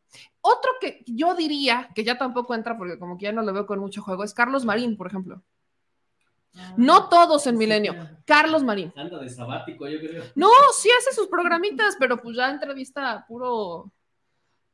no voy a, no voy a hablar de edades, no voy a hablar de edades porque a veces vale la pena, pero digamos que solo entrevista a puro dinosaurio de su calibre. Nada más. Entonces, ¿para qué vas? ¿Para qué vas? No tienen tampoco ningún sentido. ¿Me explico? Habrá otros medios que quizás, pónganle, no estamos de acuerdo ideológicamente. Ok. Pero igual y la gente que llega a leerlos pudiera tener una opinión. Po- Por eso yo les digo que aquí hay que ser, o sea, hay que ser muy netas y ellos deberían tener una lista de quiénes no. ¿Quiénes no? ¿Quiénes definitivamente no? Para que no quede sujeto a interpretaciones, porque mañana van a ver, por ejemplo, hoy fue lo de Ebrard, las reglas empiezan, o sea, digamos que todo cobra vigencia a partir de que empieza el proceso, terminan las renuncias, que es a partir del viernes. Ahorita en este momento todavía están en, En el en proceso de renuncias, dejando y todo, ok, pero nada más. Es a partir del 19, bueno, 16, 17, 18, o sea, viernes, sábado, domingo, lunes, que ya es un tema de no vayan a hacerse una promoción personal a lugares en donde van a romper la unidad. Es más, yo lo describiría de esa manera. No es tanto por el medio, es no vayan a lugares en donde, los, donde vayan a destruir o vayan a poner en jaque la unidad que se está buscando, porque lo principal aquí es la unidad. Y eso es la razón por el que no quieren, no quieren los debates, este, que yo era, yo soy partidaria de, deberían de debatir con reglas muy claras, o sea, debatan con reglas muy claras, no en temas personales, sino ideológicos, de dónde quieren, cuál es su proyecto, etcétera. Pero en Morena no quieren, no quieren correr riesgos. Y también tiene un sentido. ¿Saben quiénes son los aspirantes? No estamos hablando de personas que no tengan, y no hablo por todos, pero pónganle dos, tres.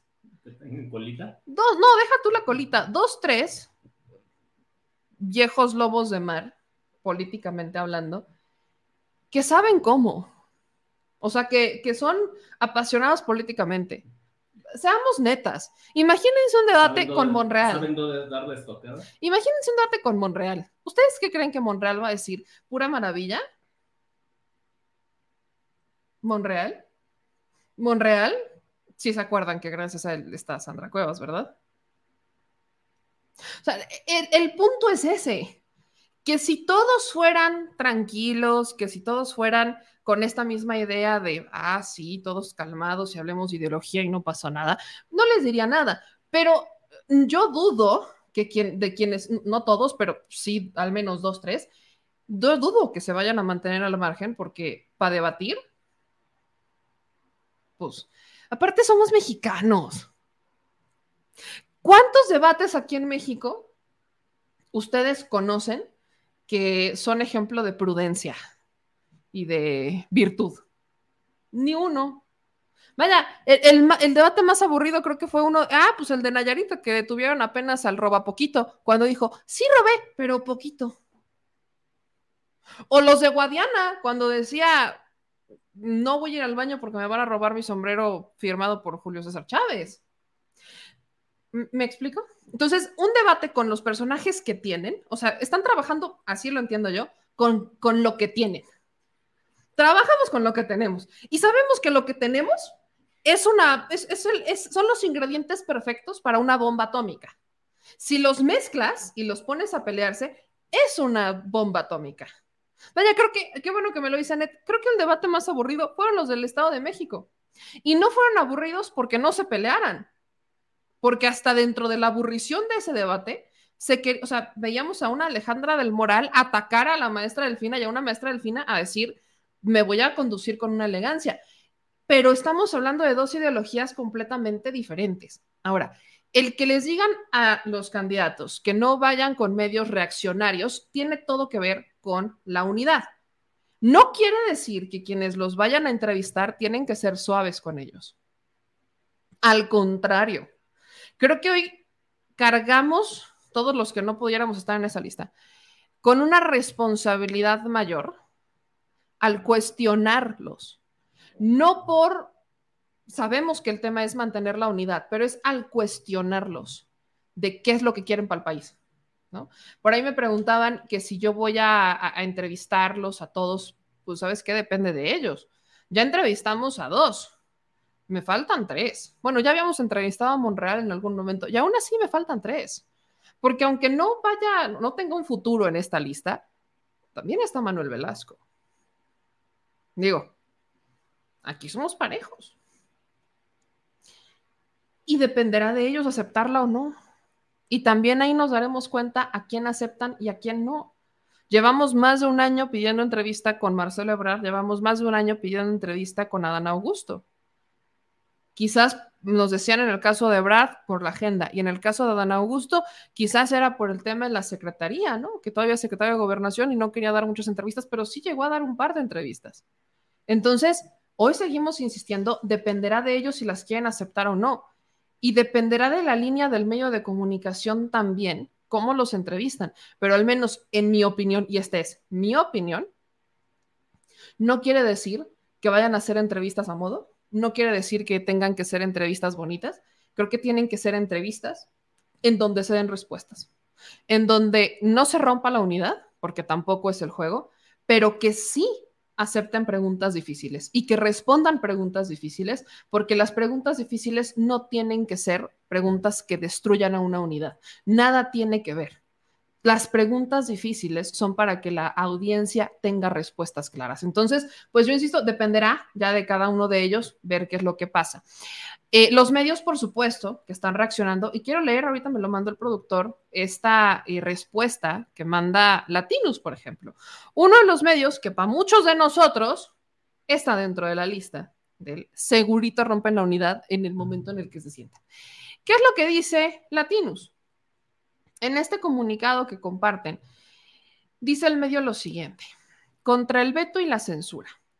El presidente Andrés Manuel López Obrador y su partido han elevado su nivel de censura y lo han hecho de forma preocupante para el ejercicio del periodismo y la libertad de expresión. A través de la Secretaría General de Morena, Citralia Hernández, dieron a conocer que uno de los requisitos del partido para los aspirantes presidenciales es que no den entrevistas a latinos y anunciaron que darán más nombres a medios de comunicación que también serán vetados. La censura, el veto, la exclusión de medios específicos y las listas negras son propias de los regímenes antidemocráticos que buscan esconder sus abusos de poder con la complacencia y el aplauso fácil, muchas veces de experiodistas vueltos propagandistas. El mandatario llega tarde a la fiesta de dictadores. Arribó al poder en un momento en el que la democracia había avanzado en el país, con una gran cantidad de medios en la pelea por ejercer la libertad de expresión y el trabajo independiente, sin componendas ni compadrazgos con... Perdón que me ahogue, pero disculpa, ¿qué? O sea, disculpen, me acabo de ahogar. Me acabo de ahogar con lo que estoy leyendo. Sin com... Neta, o sea, ¿quién redactó esta madre? Perdón mi francés, pero quien sea que haya redactado lo que les estoy leyendo, ¿en qué México vivía? Dudita razonable, ¿no? ¿Sí, se acuerdan cuánto dinero recibía el financiero? ¿Cuánto dinero recibió el financiero? ¿No? ¿Sí se acuerdan cuánto dinero recibió el universal? O sea, ¿sí nos acordamos todos? Porque eso de sin componendas ni compadrazgos ¿De dónde sacan? ¿De dónde? Dice, oiga usted, Latinus es el medio de información digital más influyente de México. En solo tres años, la audiencia nos ha ido dando su preferencia hasta llegar a millones de producciones y visitas cada mes. A ese apoyo incondicional y creciente nos debemos. No somos un medio de propaganda que reproduce lo que el gobierno dice sin cuestionar, analizar e investigar su veracidad. Digo, aquí deberían ser más específicos. No son un medio de propaganda de la 4T, porque sí son un medio de propaganda del Estado de México y son un medio de propaganda de Yucatán, sí son un medio de propaganda del PAN, son un medio de propaganda del PRI, o sea, son un medio de propaganda de estos partidos. Es más, si, de Nuevo León. Es más, si nos metemos a las pautas que ha metido Latinus, encontramos que le han metido muchísima publicidad. Muchísima publicidad ellos han pagado en redes sociales para posicionarse. O sea, la, única diferencia cuando hablan de, de influencia, yo le preguntaría es, ¿influyentes orgánicos o, o influyentes comprados. Porque esa es la diferencia. Es como cuando hablamos del poder. Hay dos tipos de poder. Para mí, y esto muchos quizás están de acuerdo, quizás otros no. Para mí hay dos tipos de poder. El poder económico y el poder social. ¿Qué es lo que pasa? Cuando tú tienes el poder social, puedes tener o no dinero y ahí vas a tener poder.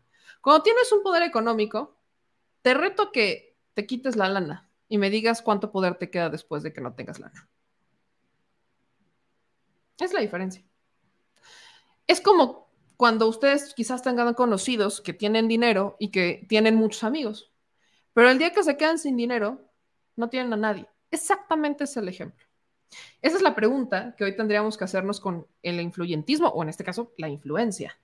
¿Es una influencia orgánica o es una influencia pagada? Porque decir, somos el medio digital más influyente, no, quizás han alcanzado. Una cosa es alcanzar y otra cosa es ya influenciar. Son cosas muy distintas. Háblame de influyentismo, háblame de influenciar, háblame de ser un medio influyente, cuando gracias a tus publicaciones saques gente de la cárcel. Háblame de ser un medio influyente cuando gracias a tus publicaciones o gracias a tus alcances lograste pues modificar, no sé, una ley o lograste movilizar a la ciudadanía para hacer una protesta. No sé, háblame de, de, influencia cuando llegues a una influencia social tangente. Porque si tu influencia es, ¿a cuántas personas alcanzaste en redes sociales? es bastante ambiguo, seamos muy netas. Y eso es lo que muchos, vaya, hay muchas casas que miden el, alcance que tienen los canales. Pues sí, podrás tener mucho alcance y lo que quieras, pero como un medio de información no es lo mismo que un cantante, no es lo mismo que un actor o una actriz. Háblame, vaya, vamos a medir la influencia de Lorete Mola. ¿Cómo la podemos medir? Quiero que Lorete Mola se vaya a Yucatán, su estado, y que se plante en la plaza pública. Quiero ver cuántas personas lo saludan, lo abrazan y le piden fotos. En Yucatán. Y estoy hablando de su estado. Es más, quiero ver cuántos de Yucatán se acuerdan que, yo, que, Mola es de Yucatán. Porque ya ni el acento tiene. Quiero ver cuántos se acuerdan que es de Mérida. Que Loret de Mola, vamos a hablar de la influencia, porque Latinos es Loret, ¿no? sí tiene diferentes comunicadores y todo, pero es Loret. Quiero que manden a Loret a, no sé, no, voy a decir el Zócalo de la Ciudad de México porque, vaya, es, ya bastante, la Ciudad de México, sobre todo el Zócalo, está más inclinado a la izquierda, pero vamos a que manden a Loret al Zócalo de Chihuahua. ¿Cuántos lo conocen? ¿Cuántos se paran? ¿Cuántos? Eso es lo que quiero ver. Porque la influencia digital cuando pagas por pautas y cuando pagas por publicidad, pues sí puedes llegar a miles de personas, a millones, pero no te puedes llamar influyente en realidad. Para llamarte el medio de información digital más influyente de México, dime qué es lo que has logrado con tu información. ¿Que el presidente te desmiente cada tres días? Bueno, ese pudiera ser un gran logo. Que el presidente te menciona en la mañanera, ok, o, quizás cuando habla de, ser un medio más influyente, habla que, pues gracias a las notas que han sacado, que han sido muchas, no voy a decir que todas, porque tampoco me las aviento, que algunas han pues sido en contra o han sido mencionadas del presidente y que por eso él las retoma en la mañana y que gracias a eso tuvo una visibilidad, pues entonces hablemos de ser el medio más influyente. Pero eh, este, eso es a lo que voy cuando vemos quiénes son los que están reaccionando, ¿no? Ahora, sigo leyendo esta parte, porque dice, un veto no impedirá que sigamos dando cobertura a las actividades de quienes pretenden gobernarnos. Reiteramos a los aspirantes presidenciales que Latinos es un, es un, espacio abierto, plural y dispuesto a escuchar todas las voces de quienes buscan regir los destinos de nuestro país. Siempre lo haremos con respeto a la inteligencia de nuestra audiencia y sin entrevistas a modo.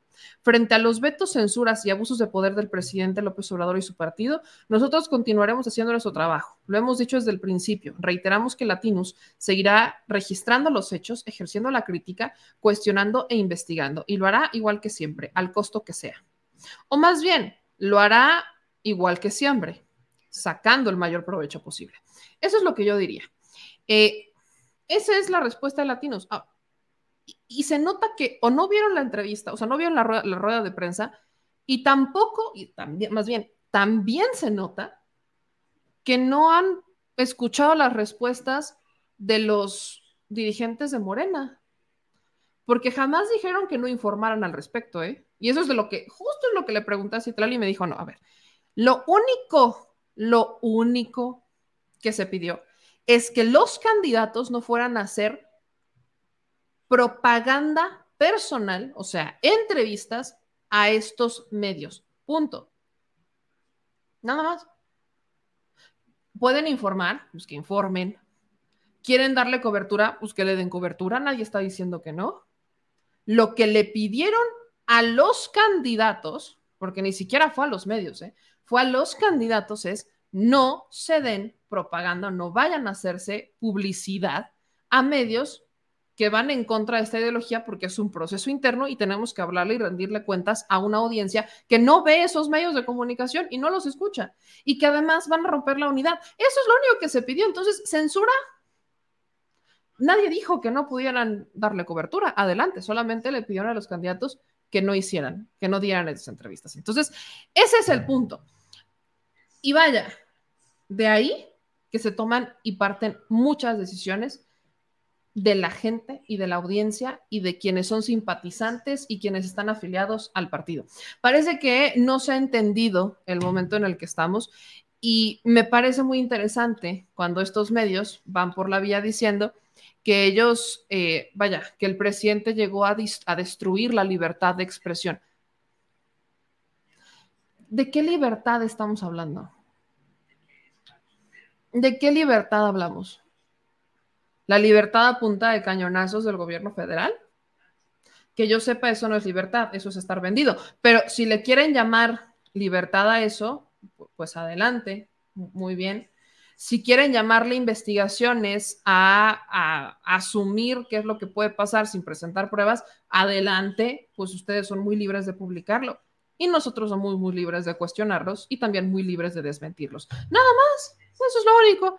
Tan, miren, la libertad parece que es, como les conviene, ¿no? Cuando es hacia ellos, la libertad, o sea, cuando los incluyes y cuando dices lo que quieres, o sea, cuando caes en su narrativa, entonces hay libertad. Pero cuando los cuestionas, cuando los criticas, cuando presentas dudas o cuando les das réplica, entonces estás amenazando la libertad. ¿De qué libertad hablamos cuando solamente la quieren en un sentido? Porque eso es. La libertad va para todos. Me puedes criticar, la libertad es, me puedes cuestionar, la libertad es, me puedes dar réplica. Esa es la libertad. No tienes que aceptar lo que yo digo porque yo lo digo y ahora me haces caso. Eso no es libertad. La, percepción que tienen de libertad de prensa algunos es bastante bizarra, por decirlo de alguna manera no, no, no, no, entiendo una libertad en donde solo uno tiene razón y los demás se tienen que callar y decir que sí. Y, ah, es que me acaba de, de, contestar y, ahora tiene que hacer lo que yo digo. ¿De qué libertad hablamos? Por favor, cámbienme la, bruja la brújula moral, sacúdanla, eh, no sé, tiren la piso, compren una nueva, no sé, hagan algo, pero empiecen a entender qué es libertad y qué es ser un medio influyente. Ahí, se les encarga. Muchas gracias. Hablando de este tema, que utilicé justamente esta bonita introducción de una hora y cuarto, es el caso de Marcelo Ebrard. Miren, el secretario ya formalmente presentó su renuncia. Esta es la carta. Hoy, hoy le fue a renunciar el presidente Andrés Manuel López Obrador. Y esta es la carta que publica, que le entrega al presidente. Vamos, vamos a leerla. Dice Marcelo Ebrard, estimado señor presidente, como es de su conocimiento, desde el pasado 6 de junio se publica mi decisión de renunciar como titular de la Secretaría de Relaciones Exteriores, a fin de participar en el proceso de Morena por seleccionar a quien habrá de coordinar a nivel nacional los comités de defensa de la Cuarta Transformación. Ayer, 11 de junio, el Consejo Nacional de Morena ha resuelto en el mismo sentido. Quienes participemos en este proceso nos debemos separar del cargo, medida en la que coincido e incluso propuse desde diciembre de 2022 como una de las condiciones necesarias para asegurar igualdad y transparencia. Por ello, me permito presentar a usted mi renuncia como secretario de Relaciones Exteriores a partir de esta fecha, a fin de proceder a registrarme conforme se ha dispuesto en la convocatoria respectiva. Sirve este medio para agradecer profundamente la confianza y afecto que me ha dispensado estos cinco años y arduo, de arduo y a veces muy complejo trabajo para representar los intereses de nuestro país y hacer frente a la pandemia del COVID-19. Hoy México cuenta con prestigio y capacidad de acción propia y participa exitosamente en todos los foros internacionales. En todo ello ha sido fundamental el apoyo del equipo. Disculpen ustedes que la tos volvió. Eso no lo dijo Brad, eso lo dije yo. Este, en todo ello ha sido fundamental el apoyo de la Secretaría de Relaciones Exteriores, así como del Servicio Exterior Mexicano, y de trabajadores y trabajadoras de la Cancillería, a quienes les agradecí el viernes su compromiso e inagotable esfuerzo. Le anexo a usted el resumen de la situación actual de México en el mundo, así como de los logros de la política exterior de su gobierno, destacando la protección de los mexicanos en el exterior. ¿Ok? Y la eficaz acción llevada a cabo para proveer de vacunas, insumos y equipos indispensables al sistema de salud para hacer frente a la pandemia del COVID-19. Han sido cinco años maravillosos e inolvidables. Muchas gracias por su apoyo y confianza. Me dedicaré a partir de hoy a otra muy importante labor, que es la de defender la cuarta transformación y ver por su permanencia y consolidación en los años por venir. Seguimos en la misma causa, de modo que no me despido, sino solo le digo hasta pronto. Le deseo muchos éxitos en bien de México, con gratitud y afecto. Esa es la carta del canciller Marcelo Ebrard. Con esa carta formalmente renuncia a la Cancillería. Y a partir de ahí, eh, Marcelo Ebrard pues ha estado eh, ya formalmente haciendo muchos medios de comunicación, subiendo muchísimos videos y quiero en particular compartirles este que suben en ruido en la red cuando pues Marcelo Ebrard habla sobre las diferencias del 2011 en donde recordarán que en 2011 sí había, o sea, la competencia en 2011 era Marcelo Ebrard, Andrés Manuel López Obrador. Esto es lo que rescata Marcelo Ebrard y, ahorita van a entender por qué se los quiero poner. Escuchen esto. Mira, sobre lo primero, ¿cuál es la diferencia con 2011? Bueno, evidentemente aquí no estoy contendiendo con Andrés Manuel López Obrador. Entonces, esa fue la más difícil encuesta. Eh, segundo lugar, pues tiene otro procedimiento. Yo creo que ayuda mucho que vaya a ser una sola como boleta, donde tú pongas qué es lo que quieres. Eso va a ayudar mucho porque nosotros habíamos hecho en aquella época cinco preguntas. Eh, también, eh, alguna diferencia es que tenemos más casas encuestadoras, que va a haber supervisión de Morena y también de los participantes. Entonces, creo que está mejor logrado que lo que habíamos hecho en 2011. Tres, Cualidades. Siempre es un poquito odioso hablar de sí mismo. Pero como me lo estás preguntando, te lo tengo que decir. Primero, la experiencia. Sismo, crisis ambiental, crisis política, organizar la oposición al Fobaproa, organizar el apoyo a Andrés para que ganara en el año 2000. La policía, cuando la ciudad tenía un problema muy serio de seguridad, la jefatura de gobierno cuando el gobierno federal estaba en contra nuestra, todos los días. Y salimos adelante, y con buenos resultados. Yo entré con 46% de apoyo de la ciudad, y cuando salimos el apoyo de nuestros candidatos fue 64. Ganamos casi 20 puntos. Bueno, después de eso, la persecución, porque me echaron la culpa que yo había hecho lo del reportaje de la Casa Blanca. ¿Te acuerdas de eso? Y hubo todo un tema ya lo viví también. Me revisaron hasta lo que no, hasta el pobre de mi señor padre que en paz descanse. Andaban haciendo auditorías a los 87 años, aunque no lo creas. Hicieron una auditoría de mamá que estaba muerta. Solo pasa en México. Entonces ya lo viví. La adversidad la he vivido. Después, ir con Andrés y decirle, vamos a tu elección, dime en qué te ayudo, porque no quiero que nos roben la elección otra vez. Bueno, pues hazte cargo de la circunscripción, una de las más difíciles, Baja California, Sonora, Sinaloa, Nayarit, Jalisco, Chihuahua, Coahuila y Durango. Y en Sinaloa es donde sacamos más votos después de Tabasco todo el país. Entonces, Ahora en relaciones exteriores, conocer a todos los líderes mundiales porque sí cuenta. O sea, sí cuenta que si le hablas al presidente de Estados Unidos te conteste el teléfono o puedas conversar con él. Sí cuenta que conozcas a las gentes que deciden en Nueva York las grandes inversiones en dólares, porque sí te contestan el teléfono, porque sí escuchan a México, porque sí nos respetan. Entonces, también cuenta que puedas hablar con cualquier empresa a nivel global o con el secretario general de la ONU. Entonces, eso es, todo eso es experiencia, hacer frente a la adversidad, integridad, porque siempre he seguido la misma causa. Nunca he sido un oportunista. Nunca lo he sido en toda mi vida. Pase lo que pase. Eso y 42 años de trabajo. Yo creo que eso es lo que podemos poner sobre la mesa. Pues ahí, ahí está lo que dijo el canciller, como estas diferencias. Y ya se fue. Formalmente, el secretario de Relaciones Exteriores ya no está en la Cancillería a partir de hoy. Ya todavía vamos a ver quién es el que va a hacer el relevo de el, canciller. Y ha estado recibiendo mucho apoyo, ¿no? El canciller ha recibido mucho apoyo internacional. Por ejemplo, ha recibido el apoyo de alguien como Pepe Mujica.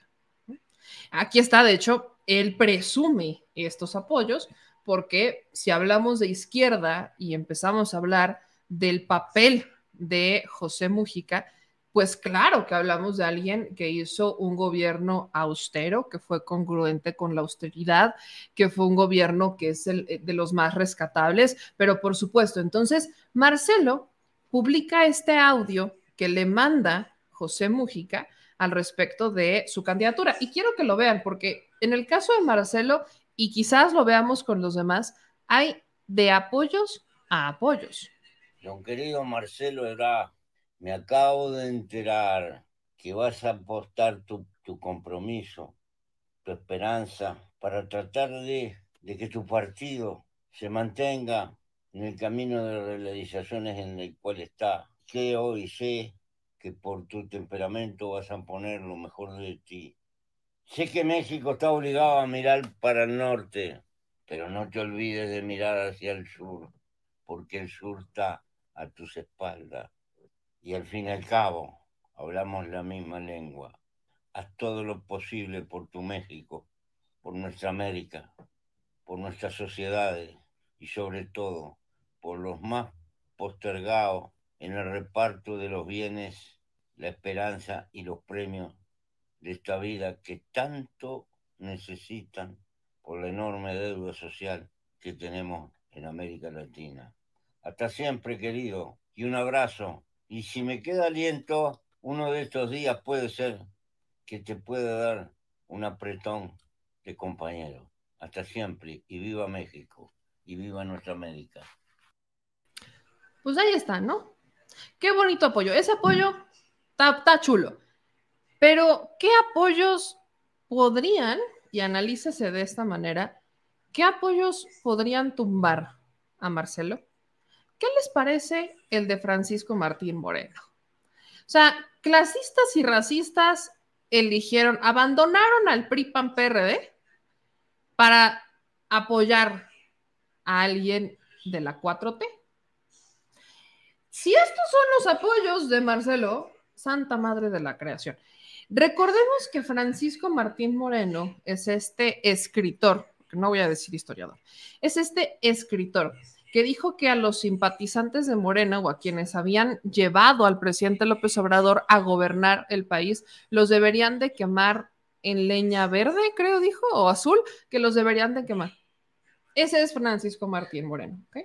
Ahí nada más, para que le calen quién está opinando. ¿Y en dónde lo dice? En Reforma parte de su columna en Reforma, es en el plan B de Marcelo. Planteo como novelista que AMLO planea dar un dedazo demoscópico a través de las encuestas. ¿Por qué no habrá debates entre los aspirantes cuando Ebrard cuenta con 44 años de experiencia y saldría como incuestionable vencedor en conocimientos y seguridad personal ante los medios? ¿Por qué el miedo a la verdad? Los debates en el mundo son garantías de evolución democrática. Ah, caray. Ah, caray. Miren, yo no estoy en contra de los debates, la neta, pero cuando escuchas a Francisco Martín Moreno hablar sobre las virtudes de Marcelo Ebrard, usted me va a disculpar, pero ese es un red flag. Como por...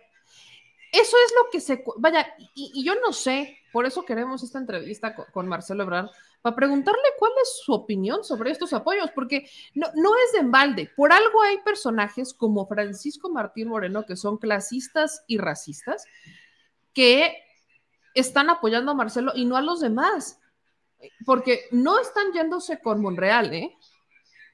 que igual y Monreal lo, lo, tildan de ser un personaje conciliador, ¿ok? No, no están con Monreal, están con Ebrard.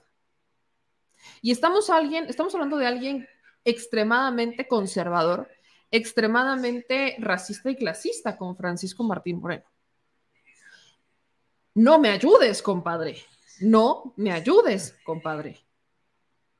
Eh, eh, ¿Qué, opina? Digo, obviamente estos no son los apoyos que presume Marcelo Ebrard en, sus redes sociales, como el de Pepe Mujica, pero están dándose estos apoyos y, y, no es el primero, no es el primero. Ya habíamos escuchado a alguien más. ¿Y a quién fue? a Sandra Cuevas. También profundamente clasista y racista a la que le dio, o más bien le dan eh, pavor los pobres.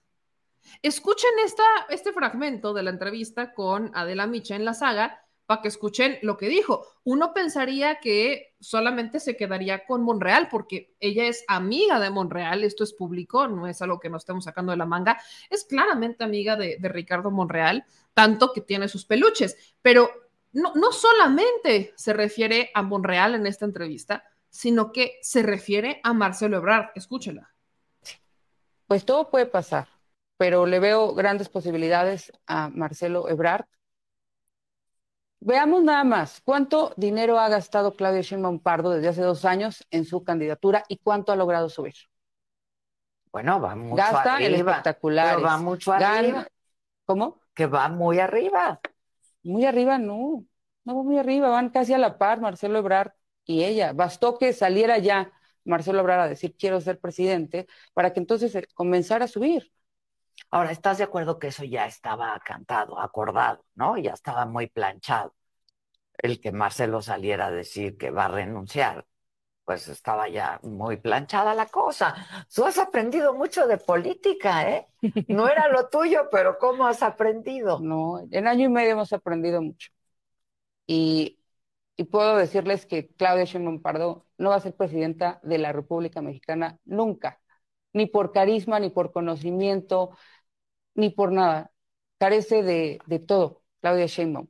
O sea, te cae, pero en los purititos. ¿O No, no, no, es personal. No, no es personal, es sencillamente lo que yo veo, una mujer acartonada, una mujer gris, una mujer que es la, la réplica mal hecha del presidente de la República Mexicana.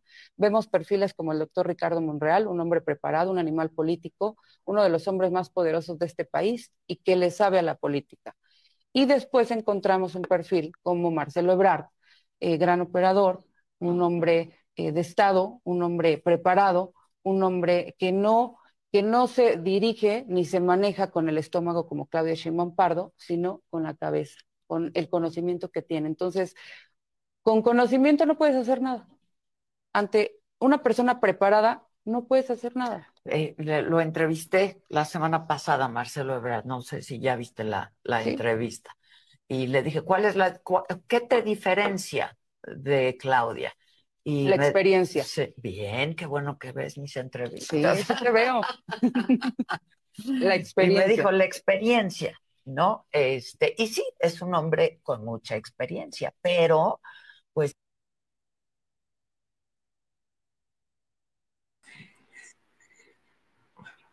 ¿Ven? ¿Ven a lo que me refiero?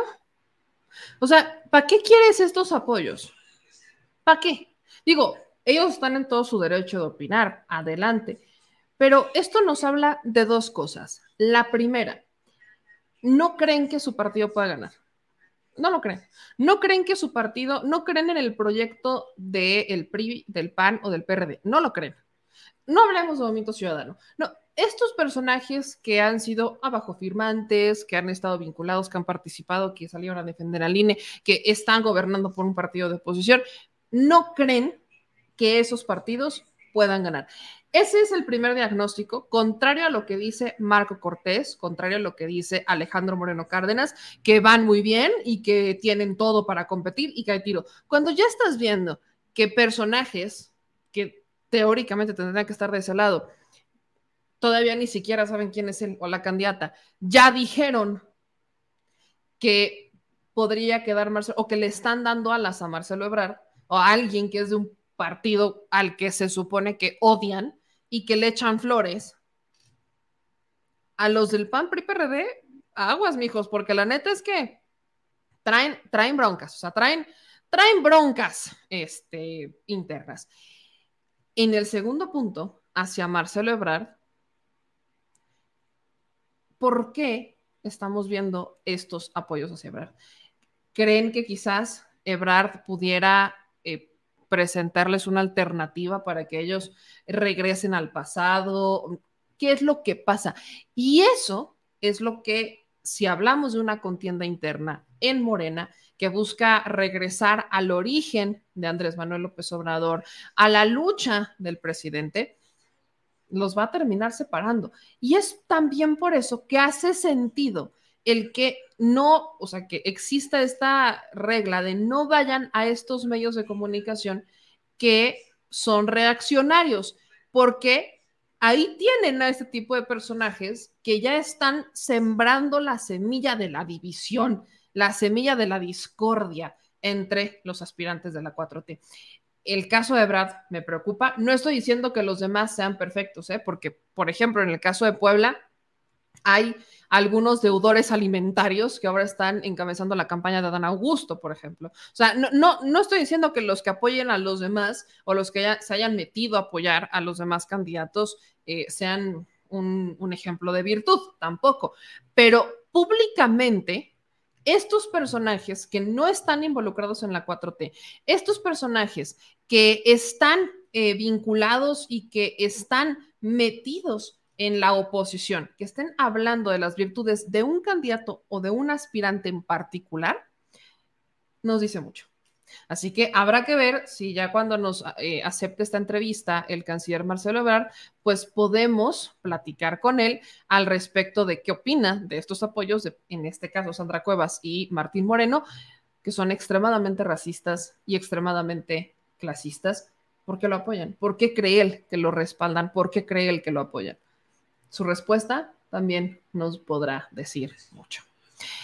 Ahora, hablemos sobre la reacción de la oposición. Ya habíamos visto que Movimiento Ciudadano se va con, contra, se va con un tema legal en contra del Consejo Político Nacional de Morena con la intención de tumbar esta, este acuerdo y que los aspirantes de Morena PT Verde salgan a hacer campaña.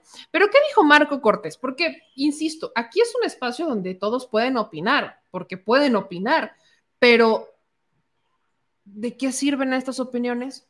pues pasa a ver cómo anda la oposición, que también se supone que debe determinar cuáles van a ser las reglas para elegir a su candidato o candidata rumbo al 2024 a finales de junio. Entonces, ¿qué es lo que dijo Marco Cortés? Pues para Marco Cortés, esto de la sucesión, este proceso interno de Morena, es una farsa, es una farsa. Eh, también lo dice eh, Ricky Ricky Profugín, que aunque ya no está considerado para la presidencial, uno que otro lo encuesta de vez en cuando, y todos creen en la oposición que este es un macabro plan del presidente López Obrador para hacer campañas anticipadas e ilegales en el país. Fiel a su estilo, López Obrador ha puesto en marcha una nueva farsa. Ahora para simular que tomará en cuenta la opinión de la gente para decidir el candidato de su partido a la presidencia de la República. Todos sabemos que él ya tiene definido quién va a ser su candidato pero el teatro les servirá para que continúen las anticipadas e ilegales campañas de sus corcholates. Ya se sabe que quiere seguir siendo el rey tras el trono. Quiere ser calles o salinas. Quiere ser el titiritero. Mediante un escandaloso desvío de recursos públicos, están inundando de publicidad todo el país todas las corcholatas están ofreciendo continuidad. Esto quiere decir seguir con los abrazos a los delincuentes y los ríos de sangre, lo que significa finalmente esa estrategia. Este es el sexenio más sangriento de la historia y cada día impone un nuevo récord de muertos.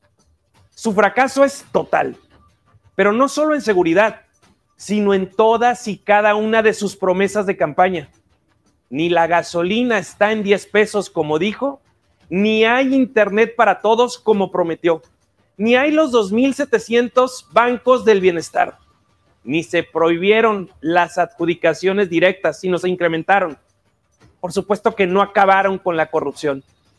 López Obrador ha prohibido los debates entre sus corcholatas porque no quiere críticas de nadie, ni siquiera de los suyos. Por eso, cada una de sus corcholatas está obligada a seguir la misma ruta y llevar a México al precipicio. Continuidad significa ampliar la fábrica de pobres, mantener la escasez de medicinas y vacunas en los hospitales públicos, continuar el deterioro en la educación básica. Continuidad es no respetar la ley, como lo hace su jefe al negar el derecho de réplica a la senadora Xochil Gálvez, que la obtuvo mediante la resolución de un juez.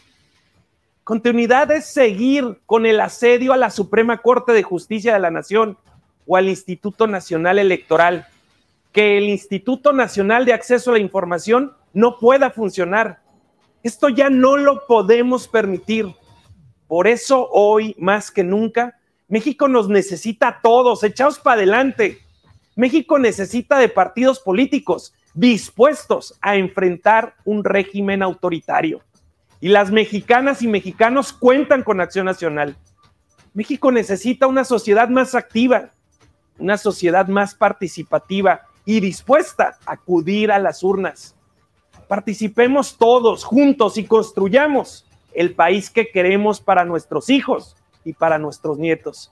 Vamos todos, cambiemos México. Ok.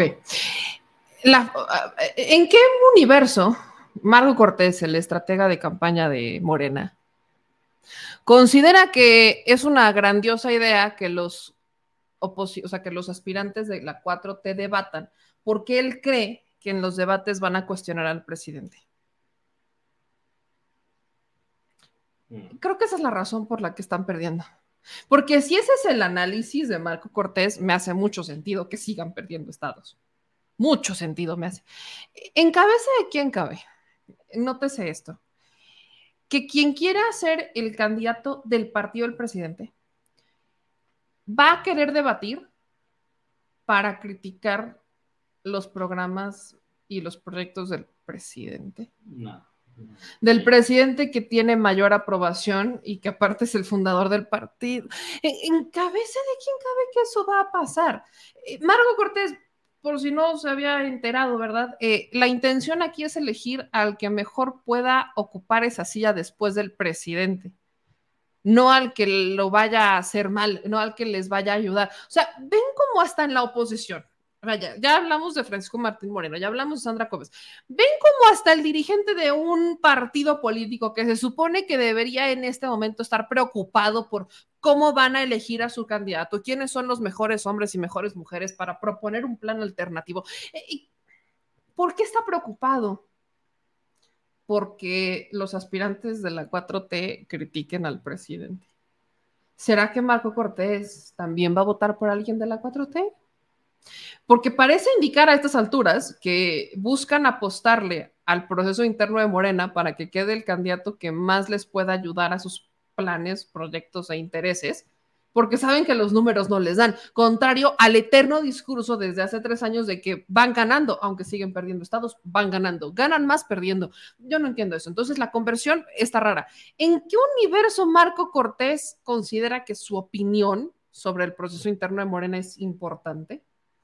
Vaya, es más, por eso se los puse, porque el simple hecho de que Marco Cortés haya sacado un video opinando sobre los debates que no están eh, permitidos en la interna de Morena, nos da a entender que ni el propio Marco Cortés cree que puedan ganar. ¿Por qué le debería de interesar? según de verdad que Marco Cortés, así como Alito Moreno, son los mejores aliados de Morena, neta. Son los mejores aliados. Cada que salgan a, salen a criticar un video, salen a criticar una acción de la 4T, terminan dándonos la razón de por qué debería seguir este proyecto y no ellos. Nos dan la razón, es neta. Ellos no han sido capaces de proponer alternativas, no han sido capaces de ser autocríticos, no han sido capaces de hacer un diagnóstico. No pasa. Critican por criticar y lo que intentan criticar es justamente el objetivo de lo que se buscaba hacer en el caso de la interna de Morena. Me encanta cuando, por ejemplo, dicen la fábrica de pobres. En la mañana vi un tuit y me parece importantísimo rescatarlo, que ya lo profundizaremos más adelante, sobre todo cuando termina la administración del presidente, sobre los programas sociales. Porque los programas sociales, los panistas que, insisto, votaron en contra, porque los del PAN votaron en contra de que los programas sociales fueran constitucionales. Y en este momento tenemos a Calderón y a Fox peleándose por quién fue el que puso primero el programa de adultos mayores en el país cuando el primer ejemplo de adultos mayores como tal, un programa, se implementó en la Ciudad de México, cuando Andrés Manuel López Obrador, jefe de gobierno. Pero están en el debate de entre si son panistas y conservadores a favor de los programas sociales o si los programas sociales son el programa del país. No se han terminado de poner de acuerdo. Pero Vini Ríos comparte un hilo en donde dice, hay algo nuevo y de verdad importante pasando con los programas sociales. Nunca antes se había llegado a tantas familias de ingresos laborales bajos o nulos y presenta esta gráfica en donde compara, ya estos son los datos, datos del INEGI, datos del eh, ENOE eh, del primer trimestre del 2023, en donde compara administraciones de Fox, Calderón, Peña Nieto y Andrés Manuel López Obrador. ¿Y en dónde está la distribución de los programas y cómo se distribuyen los programas sociales? Si nos damos cuenta, en personas, en familias, en hogares que no tienen ingresos, se concentra el 60% de los programas sociales del presidente. Esa era la intención. Para aquellos panistas que dicen, ¿cómo? Bueno, la intención era esa, que aquellos hogares que no tenían ingreso tuvieran un incremento en los programas sociales que representan ingresos. Estamos hablando de sin ingresos, 60%. Aquí está el incremento. De ingreso bajo, 43% versus lo que manejaron los demás, que nunca superaron el 37%. Ingreso medio, un 26% para aquellos que decían, es que no, no están apoyando a los que tienen ingresos medios en administración. Bueno, hay un 26%. No son la prioridad, no, no lo son, porque la prioridad es los que no tienen ingreso o que tienen un ingreso bajo. Y de ingreso alto, contrario a lo que uno pensaría que quizás no tienen programas sociales, hay un 12%. O sea, es el más elevado en las, en las últimas administraciones. Es el más, ¿cómo es posible que hogares que tienen un ingreso alto hoy tengan el 12%, concentren el 12% de programas sociales? Es más, puedo hacer una apuesta, que insisto, vamos a analizar más adelante, pero les puedo apostar que este 12% es de la pensión de adultos mayores. Se los apuesto. Les apuesto lo que quieran, que, que gente, que empresarios o vaya, eh, personas de la tercera edad que tienen recursos, que tienen dinero, fueron a solicitar su pensión para adultos mayores. Se los apuesto, vaya, se los firmo, como decían los spots políticos. te lo firmo y te lo cumplo. Es adultos mayores, lo que quieran. Adultos mayores. Porque no va a faltar la señora de las lomas de 80 años que diga, voy por mi pensión, pues me quiero tomar mi cafecito con mis amigas en un café de Lomas de Chapultepec y lo voy a pagar con mi pensión de adultos mayores. Les apuesto lo que quieran que este 12% es de adultos mayores. Lo que quieran. Lo que quieran. Habrá que hacer análisis, pero tengo esa casi certeza. Los demás, por ejemplo, ya pudieran variar, sobre todo en cuáles son los programas sociales, jóvenes construyendo el futuro, este, para las personas con discapacidad. Es más, personas adultas mayores o personas que pudieran tener alguna discapacidad, lo que quieran. Este es cómo se concentra la entrega de recursos. Para quienes dicen, es que esto es clientelar, la diferencia entre un, entre un programa social clientelar y un programa social que no lo es, es la condicionante del voto. Y aquí es donde muchos se confunden y no entienden. Para entender si algo es condicional o no, o sea, si es un programa clientelar, hay que regresar a la historia del PAN y del PRI. Porque el PAN, esta fue, más bien es la historia del PRI, que después la implementó el PAN, pero sobre todo la historia del PRI. Si nos, ya lo había platicado en otro programa, pero si nos vamos a los antecedentes de los programas sociales, normalmente cuando dices, ¿quién, ¿cuál fue el primer programa social? Mucha gente piensa en Salinas, ¿no? Con los programas que eran oportunidades o este, solidaridad. Solidaridad. ¿no? Y que después se transformó en Prospera, etcétera, etcétera, etcétera. Entonces, solidaridad. Tú dices, ¿cuál fue el primer programa social en México? Y todo, la mayoría te van a decir solidaridad, Salinas. La mayoría te lo van a decir. Pero los antecedentes para llegar a solidaridad, de hecho, radican desde la Constitución, cuando te dicen que, eh, o sea, que es un derecho de los mexicanos la educación, la salud y demás. Y de ahí tenemos quizás como un antecedente ideológico a Lázaro Cárdenas, con el Politécnico, la educación, la tierra, etcétera. Son como el antecedente ideológico de los programas sociales. ¿Qué es lo que se fue dando cuenta en el PRI? Que entre más hacías por la gente que menos tiene, más te votaban. ¿Qué es lo que empieza a pasar con Salinas? Justo con Solidaridad, que después se convirtieron en, porque había más de mil programas sociales que controlaban Sol o Sedato. Se empezaron a volver clientelares, los empezaron a utilizar con fines político-electorales. Esa es la diferencia. ¿Quiénes son los que más votan en el país? Normalmente son las clases medias bajas, no las clases altas. Porque las clases altas no necesitan, sobre todo un partido, no necesitan como, un presidente, un gobierno, normalmente ellos los ponen. Entonces, no era como vamos a votar, ¿no? ¿Quiénes son los que normalmente, a quiénes movilizan para votar? A las clases bajas, que tienen credencial para votar. Son a los que les pagan para votar.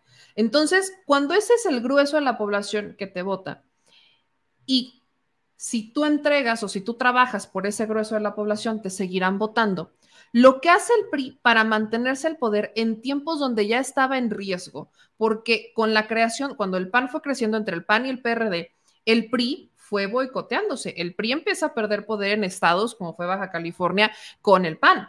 Pero a nivel nacional, Cuauhtémoc, la creación del PRD con Cuauhtémoc Cárdenas pone en riesgo al PRI, porque antes no había una oposición al PRI que, que tuviera mayor simpatía o mayor acercamiento con estas clases bajas. No lo había, hasta que se crea el PRD.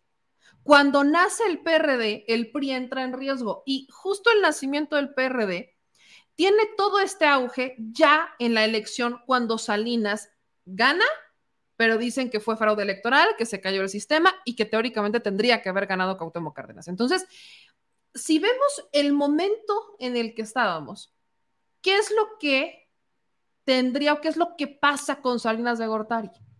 Para seguir manteniendo el monopolio del PRI, como ya no era un partido con el que se identificaban las clases medias, sobre todo las clases bajas, ya no se identificaban con el PRI.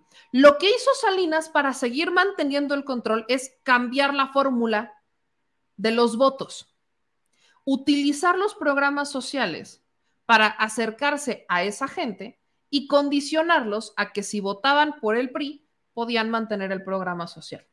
Eso eh, fue evolucionando a que los políticos, ya de todos los partidos políticos, incluyendo el Verde, incluyendo el PAN, utilizaban los programas sociales para, eran sus líderes los que movilizaban a las personas, los líderes de las colonias, los que recibían los recursos de los partidos políticos para las afiliaciones, para el voto y demás. Esos líderes eran los que iban a integrar las carpetas, porque antes se acordarán que estaban estas ventanillas que se abrían cada determinado tiempo y tú tenías que ir a presentar tu solicitud para el programa social. Bueno, pues estos líderes llegaban a esas ventanillas con una cantidad de expedientes, los metían para que se generara el programa social. Y entonces el partido político, o más bien un político en particular, con intenciones de continuar la carrera, ayudaba moviendo las piezas para que ese programa social bajara a las personas de que había presentado ese líder y entonces llegar como el salvador que hizo que les dieran el programa social. Eso es, esa es la manera, esa es la estructura en la que los programas sociales se convirtieron en clientelares. Esa fue.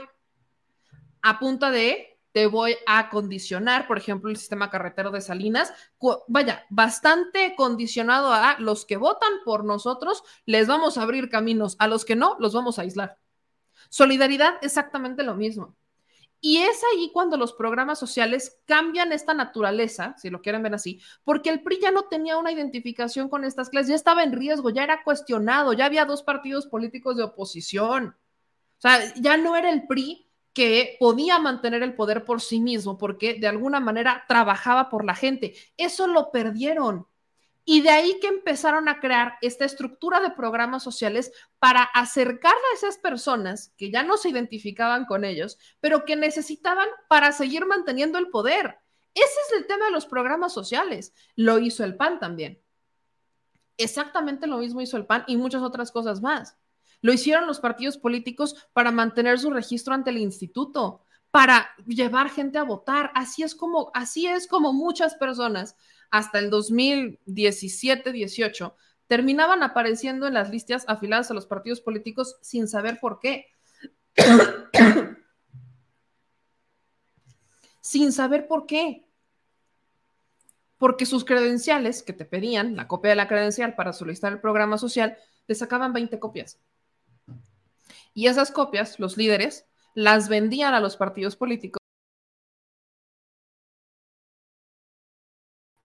Gracias por sacarme, señor productor. Eso es exactamente lo que pasaba. ¿Qué cambia en esta administración? Que ciertos, porque no todos, ciertos programas sociales se hacen constitucionales. Entonces ya no los puedes condicionar. Al hacerlos constitucionales, dejas claro que es un programa social que no se puede dejar de implementar, que se entiende ya como un derecho de la ciudadanía y que se tiene que incrementar año con año. Ya no puedes llegar con la gente a decir, si tú en este momento tienes eh, tu pensión para adultos mayores y no votas por mí, te la voy a quitar. Ya no se puede. Porque no te la van a quitar. Porque es constitucional. Porque ya no depende de una persona quitártela o no.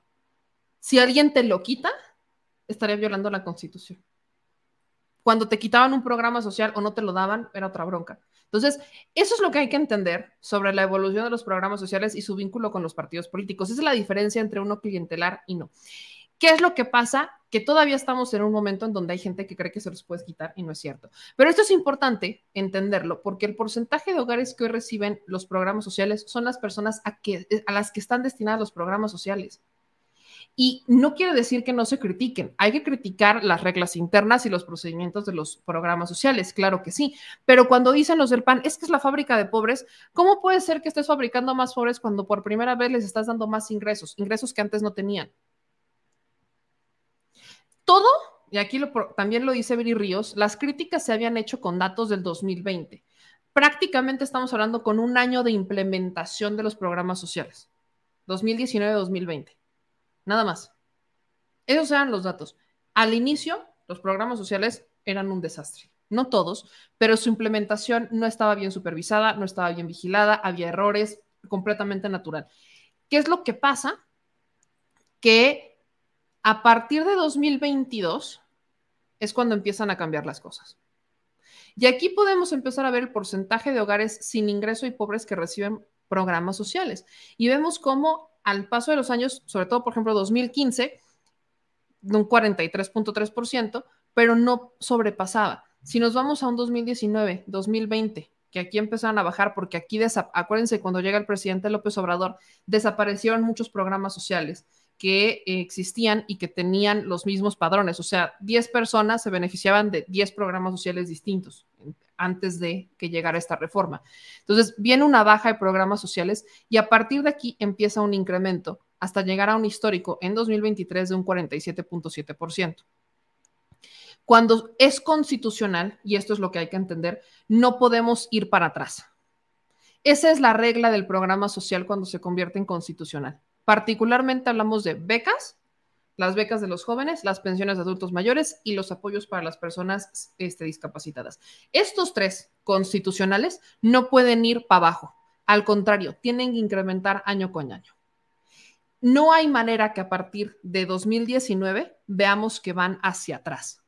Tienen que ir hacia adelante, sea la administración que sea, a menos que llegue alguien a desconstitucionalizarlos, pero se requieren muchos votos y dudo que los, los logren siguiendo con la ruta de los programas sociales y la de la 4T, porque si llegáramos a un escenario gobernado por otro partido, no lo dudaría, pero tienen que ir para arriba. Esa es la diferencia del programa social.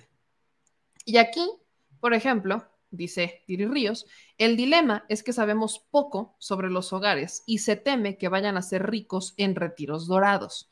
Esto solo se podría comprobar con el 2022, pero la evidencia indica que no hay un escenario en donde las personas más ricas, con, ya saben, pensiones doradas, pudieran estarse beneficiando más que los pobres. Sí hay quienes se benefician, un 12%, pero no son tantos. Entonces, esto lo dejo como para, vaya, sumar a la opinión pública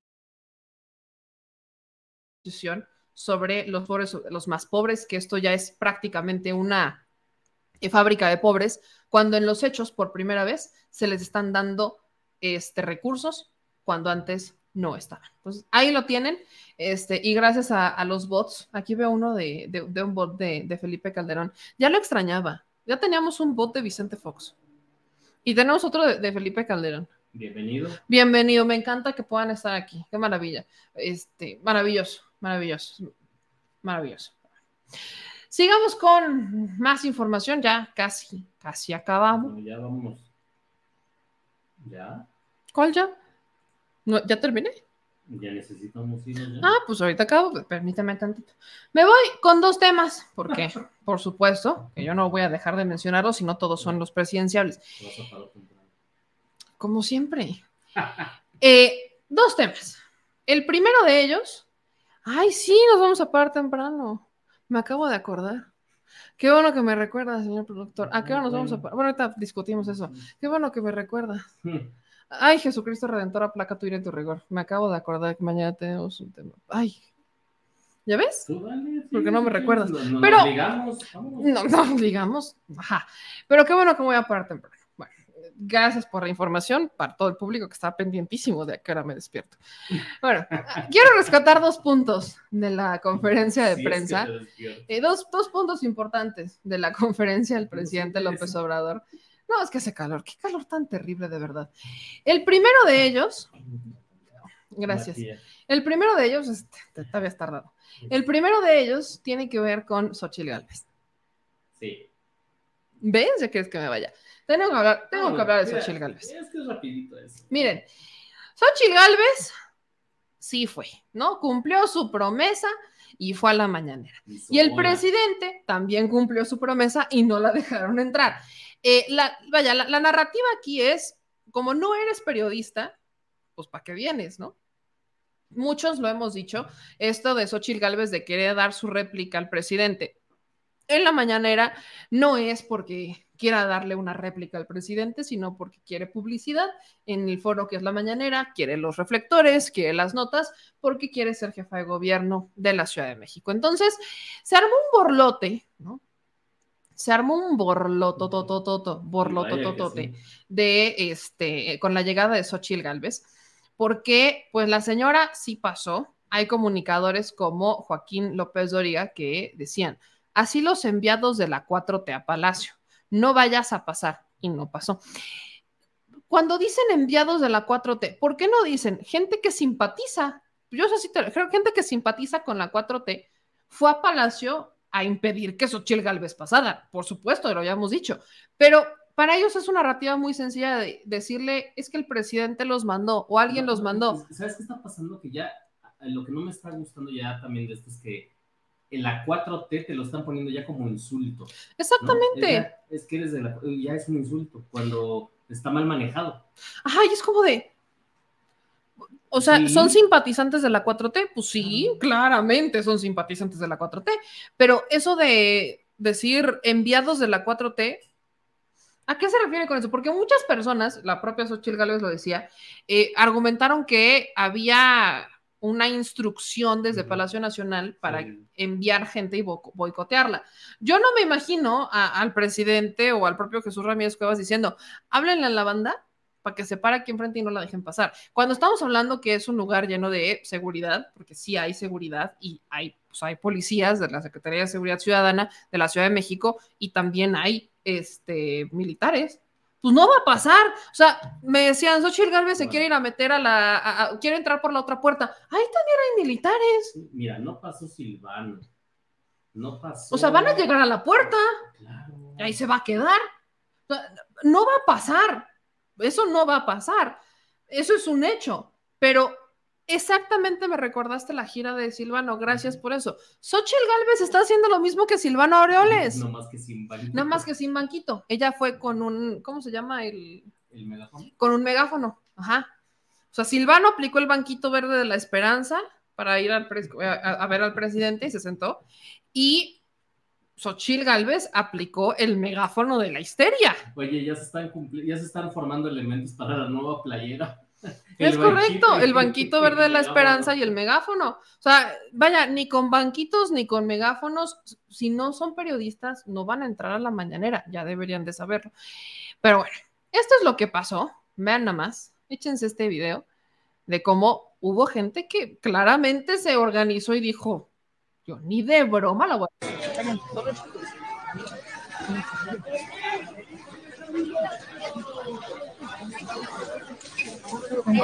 Tranquilo.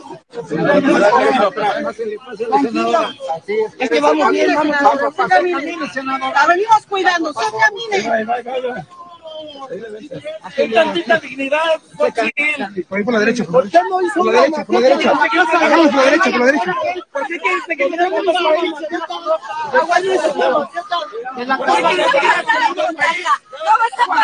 ¿Por qué no hizo la casa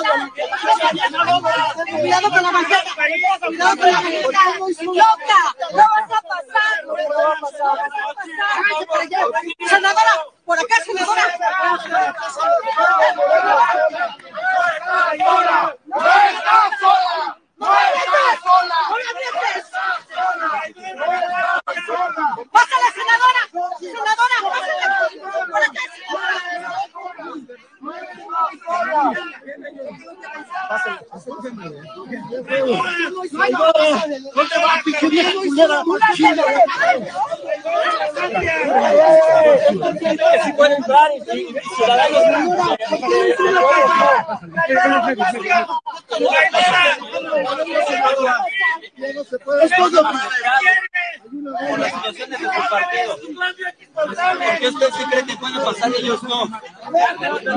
Usted puede hacer sus influencias y ellos no.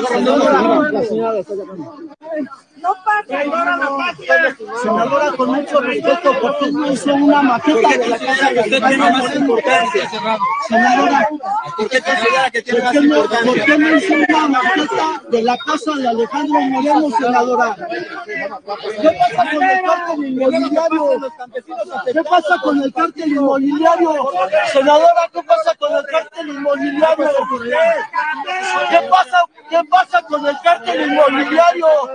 Senadora, ¿qué pasa con el cártel inmobiliario, senadora? Yo trabajo ahí en el puesto.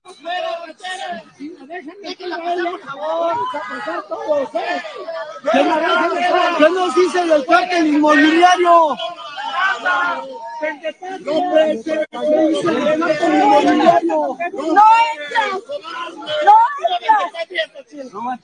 no entras. ¿No te da vergüenza? No ¿No te da vergüenza? No la dejes pasar, no la, no la dejes pasar. No entra. ¡Fuera traidora!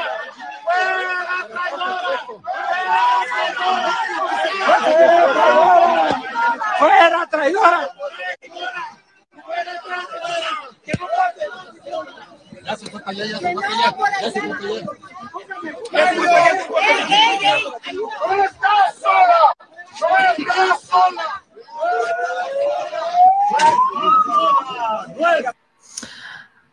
Ahí se me pusieron intensos y la queso. Pero me encantó el que dijo, ¿y por qué no hizo una maqueta, senadora? Si yo hubiera sido Xochitl Gálvez, que claramente no lo soy ni lo seré nunca, pues, pues hubiera ido de dinosaurio. Pues, ¿qué más da? Igual y como dinosaurio si te dejaban pasar el filtro. Pues, Le iban a decir, la fiesta no es hoy. Pues imagina, o sea, si ya vas a hacer show, pues te vas de, te vas de Dino. Te vas de Dino en tu bici. Ahí, ya, imagínate así a Xochitl Galvez porque se fue en bicicleta. Así, imagínate un dinosaurio en una bicicleta transitar por eje central para llegar a la mañana. ¿Se imaginan lo épico de eso? Me imagino al dinosaurio así. Ya ni digas. Así. Así en la bici. mira, ya, si vas a dar. polémico que el video de. Si vas a dar la nota, pues dala bien, te vas de Dino. Pero bueno, ni así creo que pasa, menos creo que pasaría, seamos netas. Pero bueno, entonces Xochitl Galvez, que sí, sí se pusieron rudos, hubo quien le gritó que era una polla a, a Xochitl Galvez, que no iba a pasar. Así como había quienes les gritaran que por qué no fue, que este, porque no usó su. Ay, mira, se nos unió a la fiesta Carlos Salinas de Cortari. Soy fan. Me encanta. Hoy andamos con visitas de bots, bots presidenciales. Soy fan. Soy fan. Tráiganme al, bot de Vicente Fox, por favor. Bienvenido, Bienvenido a nuestro bot desde Madrid. Bueno, el asunto es que hubiera sido maravilloso ver a Xochitl Galvez de dinosaurio, pero pues no la dejaron pasar. Entonces, Xochitl Galvez, ya cuando logra entrar a una distancia prudente, este, se aventó, lo, que les digo, su santo megáfono, en el que la señora, pues dijo que el presidente estaba violando la ley, que el presidente tiene un, o sea, hay una orden judicial que lo obliga a aceptarla en la mañanera, que a le tiene miedo, que el presidente debe de reconocer su error, pero que básicamente Xochil Gálvez va a insistir, ¿no? Ese es, ese es el asunto, ¿no? Aquí está Xochil Gálvez, ya con el, el sacrosanto megáfono, en donde dice que no viene a montar un show, ¿ok? Y que ella solo quiere dar réplica sobre los dichos del presidente relacionados con los programas de adultos mayores. Échense esta. Y que no cumpla su palabra y se encierre en su palacio. Como siempre, las puertas de Palacio Nacional están cerradas a los ciudadanos. No vengo aquí a reclamar o montar un show. Yo no vengo a pedirle al presidente ni una pizca de su popularidad. Vengo aquí a reclamar respeto, respeto a la ley, respeto a los otros poderes y también respeto a los ciudadanos que no pensamos como él. También es nuestro presidente, porque también nosotros somos pueblo y está obligado a escucharnos. Resolver el problema era tan sencillo. El presidente debía reconocer su error y admitir que mintió, que yo nunca dije que quería desaparecer el programa de adultos mayores, pero no lo hace porque no le gusta la realidad, prefiere sus otros datos. Pero aún está tiempo. Si el presidente quiere o está dispuesto, podemos cerrar la historia. Esta misma semana. ¿Cómo? Permitiéndome ejercer mi derecho de réplica. Así de simple. No es un capricho, es un derecho.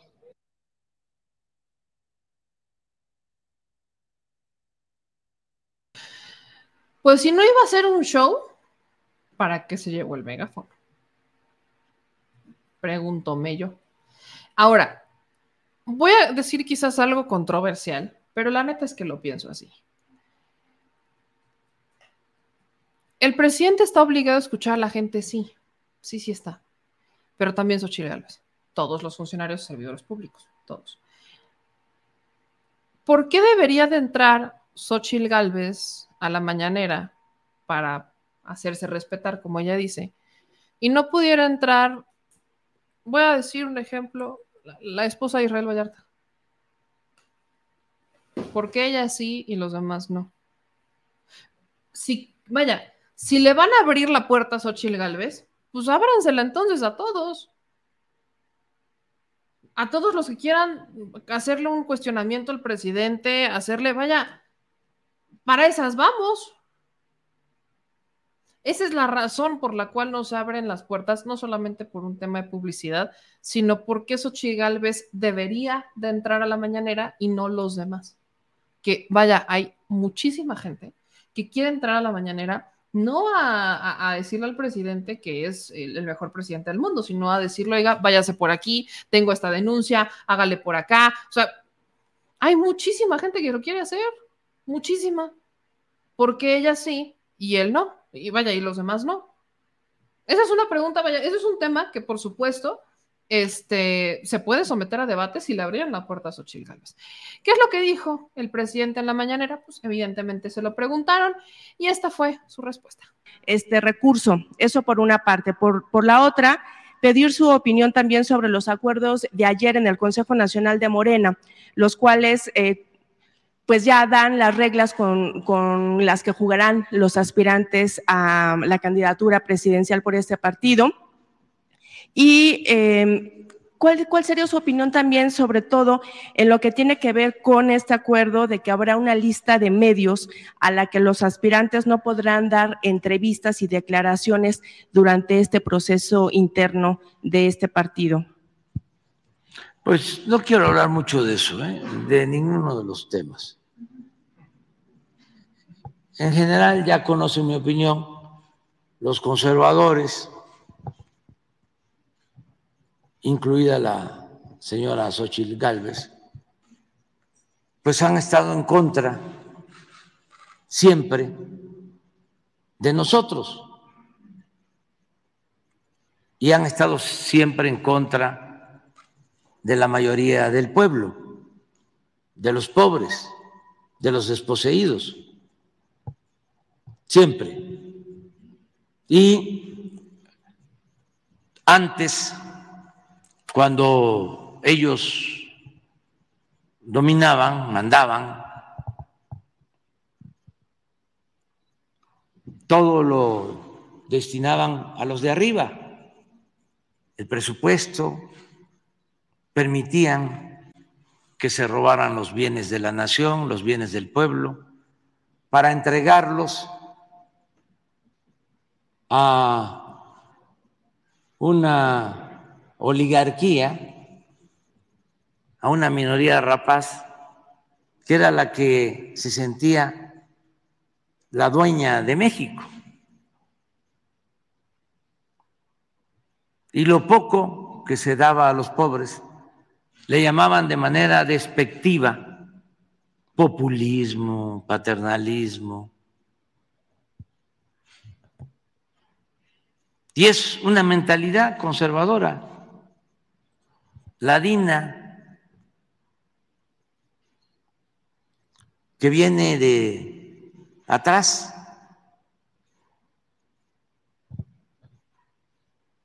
Es una mentalidad porfirista. de cuando había esclavos, cuando había peones, cuando existían las haciendas. Y en eso no han cambiado, siguen siendo clasistas, muy racistas. Entonces, pensamos distinto. Nosotros lo que estamos haciendo es destinar el presupuesto a ayudar a la gente, sobre todo a los más necesitados. Y eso no les gusta. Y como ya el pueblo despertó, está consciente y está empoderado, y ya hay una auténtica democracia que no existía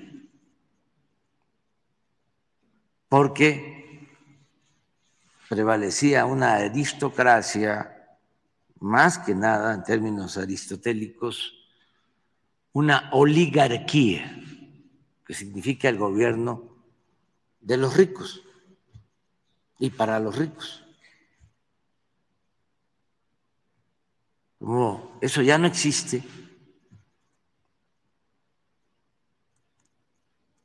Y ya no pueden simular. Pues están muy molestos. Todos los programas de bienestar cuestionados por los conservadores. Y son tan cínicos, porque esa es la doctrina de los conservadores, la hipocresía, esa es su verdadera doctrina, que se atreven a decir, por ejemplo, Fox, que él creó el programa de la pensión a los adultos mayores, cuando él, al contrario, estuvo en contra. Cuando yo planteé de que íbamos a entregar los apoyos a los adultos mayores, que era yo jefe de gobierno, él salió a decir que no estaba de acuerdo, que lo que se tenía que hacer era poner a trabajar a los adultos mayores. ¿Y qué es? O sea, esta es parte de la réplica del presidente López Obrador. ¿Cuál, ¿Cuál es el origen de todo esto? Que el presidente, en una mañanera, como esta que usted acaba de ver, dijo que Xochitl Gálvez pues, estaba en contra del programa de adultos mayores, o sea, de, las, de darle dinero a los adultos mayores. Aquí veo que hay algunas personas por ejemplo, el caso de Arturo, que dice que la acusó sin fundamentos y los demás ciudadanos, pues, no tienen ningún caso que pudieran entrar. Usted juzgue si en verdad el presidente, como dice Xochil Gálvez, la acusó sin fundamentos o no. Este es un fragmentito, el más importante, de la Feria Internacional del Libro a la que acude Xochil Gálvez, en la que justamente habla, de ahí sale el argumento que el presidente Andrés Manuel López Obrador utiliza para decir que Xochil Gálvez está en contra del programa de adultos mayores. Escúchalo. Algo que aprendí de mi abuelo es ganar tu comida trabajando. Y creo que lo que tenemos que hacer, lo que tenemos que hacer es que estos apoyos sean temporales, darles habilidades, darles educación, certificación laboral, competencias laborales, generar fuentes de empleos para que la gente pueda salir adelante. De verdad que el mayor acto de dignidad de un ser humano es eso, poder ganar su comida trabajando y creo que es a donde yo me enfocaría.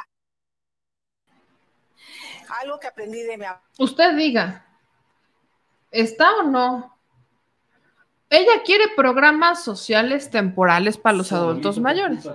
O sea, miren, si usted es un adulto mayor que quiere seguir trabajando, adelante, es su derecho, usted quiere, pero hasta es sano. Hasta si quieren hacerlo, adelante. Pero una persona de la tercera edad, si tiene una alternativa de generar un ingreso y dedicarse a otra cosa, que no sea trabajar, ¿por qué no debería de ser? Estamos hablando de personas que ya dedicaron su vida completa a trabajar. No, no estamos hablando de aquellas personas que quizás, eh, y vaya, es muy loable, ¿no? Si has trabajado toda tu vida y llegas al final de tus años y no quieres trabajar, pero lo haces porque lo necesitas, esa es la diferencia. Trabajar porque quieres o porque lo necesitas. Xochitl Galvez, eso es lo que dijo que ella retoma el ejemplo de su abuelito, que trabajó y que llevaba el pan a su casa. Y que los programas deberían ser temporales. Pregunto, en el caso de los adultos mayores, ¿cómo van a medir la temporalidad del programa social? Yo tengo esa gran duda. Si fuera temporal un programa social de adultos mayores que entiéndase, está destinado para entregar los recursos el final de sus días, ¿cómo lo haces temporal? O sea, legalmente. Porque claro que tiene una temporalidad. Es clara la temporalidad del programa social, ¿no? No creo que no tendría que mencionarla, ¿verdad? Que una persona en sus últimos años reciba un recurso para no tener que trabajar o trabajar menos, porque quizás no, es suficiente con un programa social, pero igual y puede hacer un trabajo en donde le paguen mucho menos y por menos tiempo y tener un vaya, tiempo para descansar. ¿Qué tan temporal deberían ser el programa social para adultos mayores? Esa es mi enorme duda. ¿Qué tan temporal?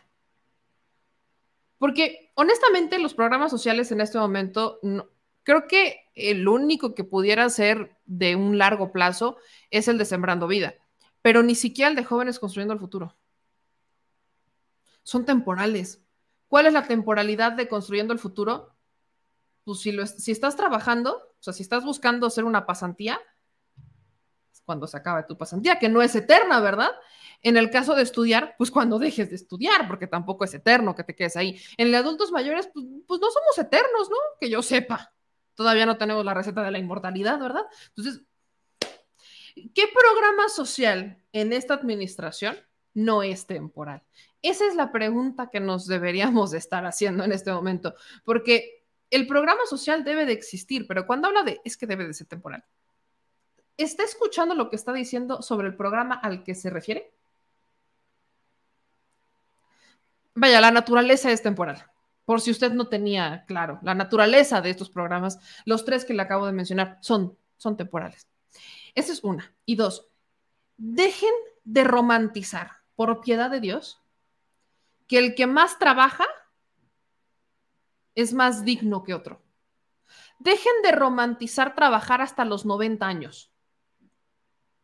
Si lo quieren hacer porque se quieren mantener ocupados, porque adelante, pero hay una enorme diferencia entre trabajar por gusto, trabajar por tener algo que hacer, trabajar por, no sé, a trabajar por necesidad. Porque además, a la tercera edad, no es como que llegues a solicitar un trabajo y te lo den, ¿eh?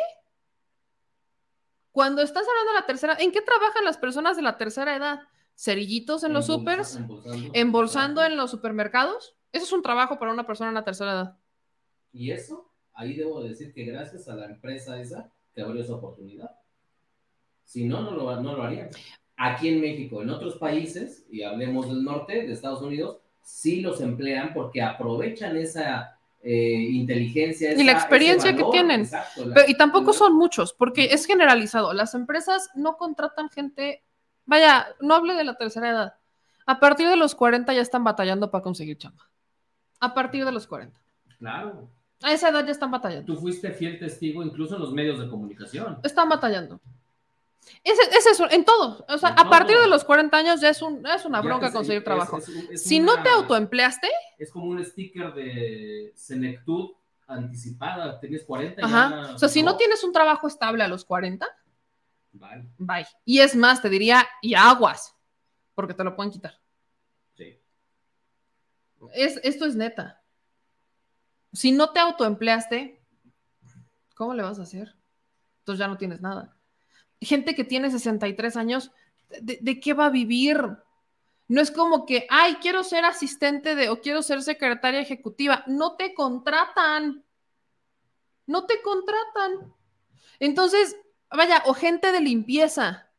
También gente, o sea, hay muchas personas de la tercera edad que se dedican a limpiar casas. Sí. No, créanme, no, no lo hacen por gusto, ¿eh? No conozco una persona que diga, ay, voy a trabajar limpiando casas bajo las condiciones que están en México, porque ya hay muchas que hasta hacen TikTok y tienen empresas de limpieza y se ha vuelto muy, vaya, se ha, vuelto muy famoso el asunto de que organizan y limpian. estoy hablando de personas de la tercera edad en México que digan, ay, quiero trabajar, ¿sabes qué? Voy a ir a limpiar casas. ¿Qué es lo que hacen? ¿A qué se dedican muchas personas de la tercera edad? A la cocina, ¿no? A cocinar, a limpiar casas, a, temas de servicio que no son bien remunerados, ni siquiera están cerca de considerarse bien remunerados. Ese es, el destino de las personas a las que está enfocado este programa. Ese es el destino.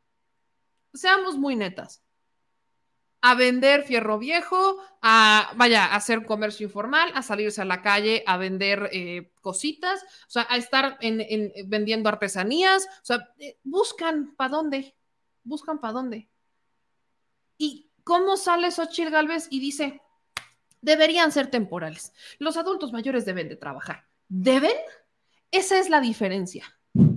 Si quieren, que lo hagan. Pero deber, deber, deber de deber a la tercera edad trabajar, sean realistas. ¿En qué contexto van a trabajar? ¿En, qué, en, dónde van a trabajar? ¿Para dónde? Si quieren emprender su negocio, eso es otro boleto. Una cosa es querer por una satisfacción personal, por tener algo que hacer, órale. Pero querer, querer, querer, querer. Esa es la diferencia. Entonces, usted juzgue, porque esto es lo que Xochitl Galvez quiere ir a replicar. Vaya, es más, le puedo decir lo siguiente.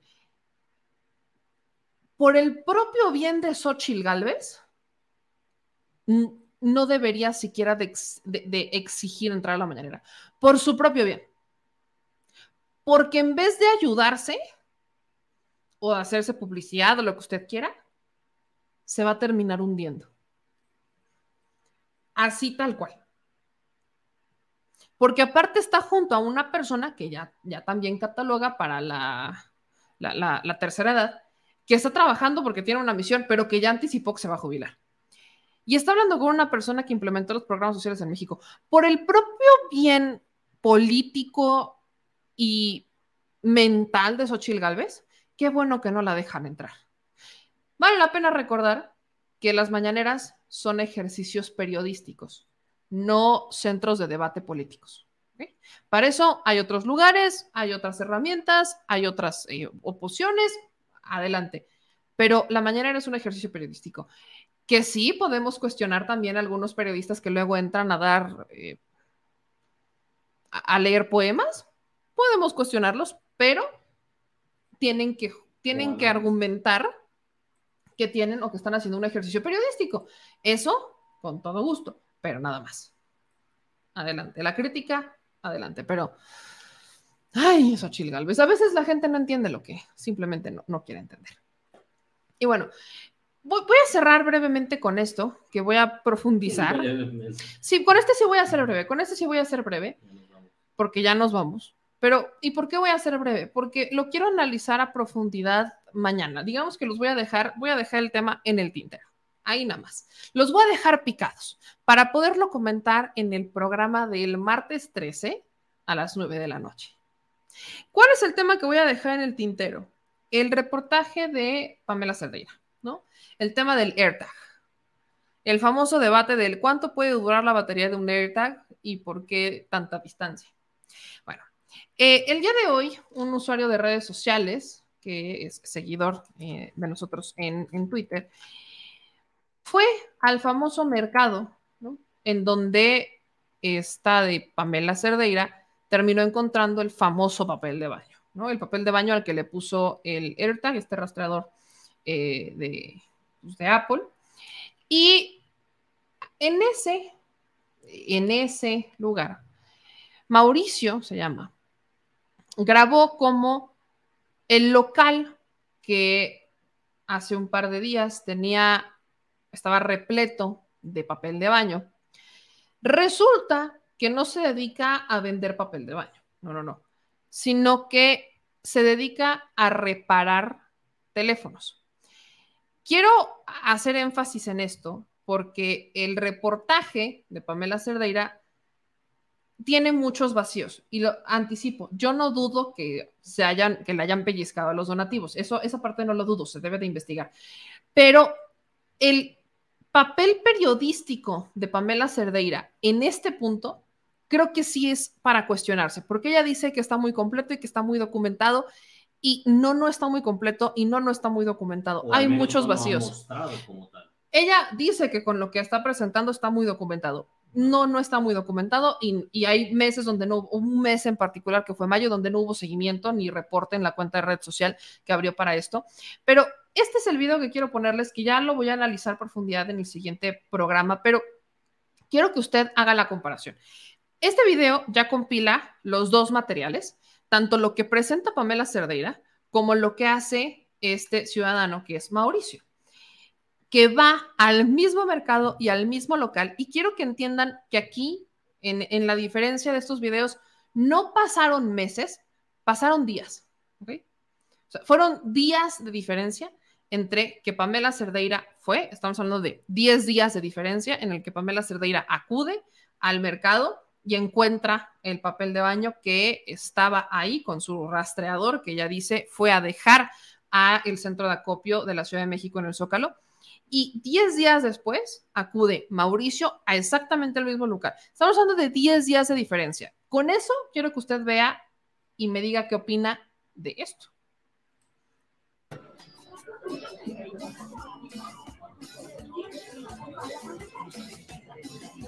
Está aquí.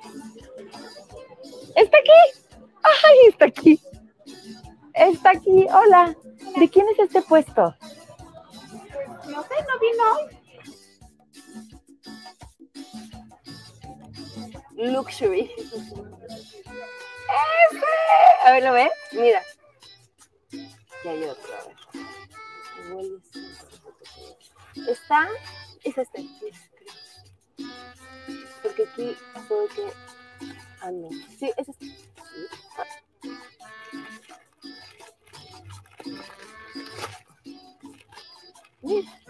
Ahí está.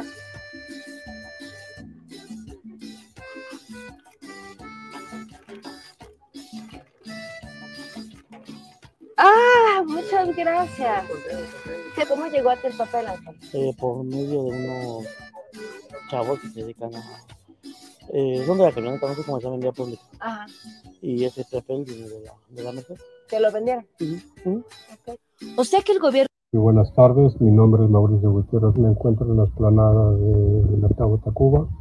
Aquí es donde podemos encontrar el local donde la periodista Pam Cerveira dijo que encontró un papel de baño con un rastreador de una donación de Turquía. En realidad se trata de un puesto de reparación de celulares. Como pueden ver, eh, se encuentran las imágenes que encuentran en su video y queda claro que este es un burdo montaje para golpear a lo que viene siendo el gobierno y en especial a la, doctora Claudia.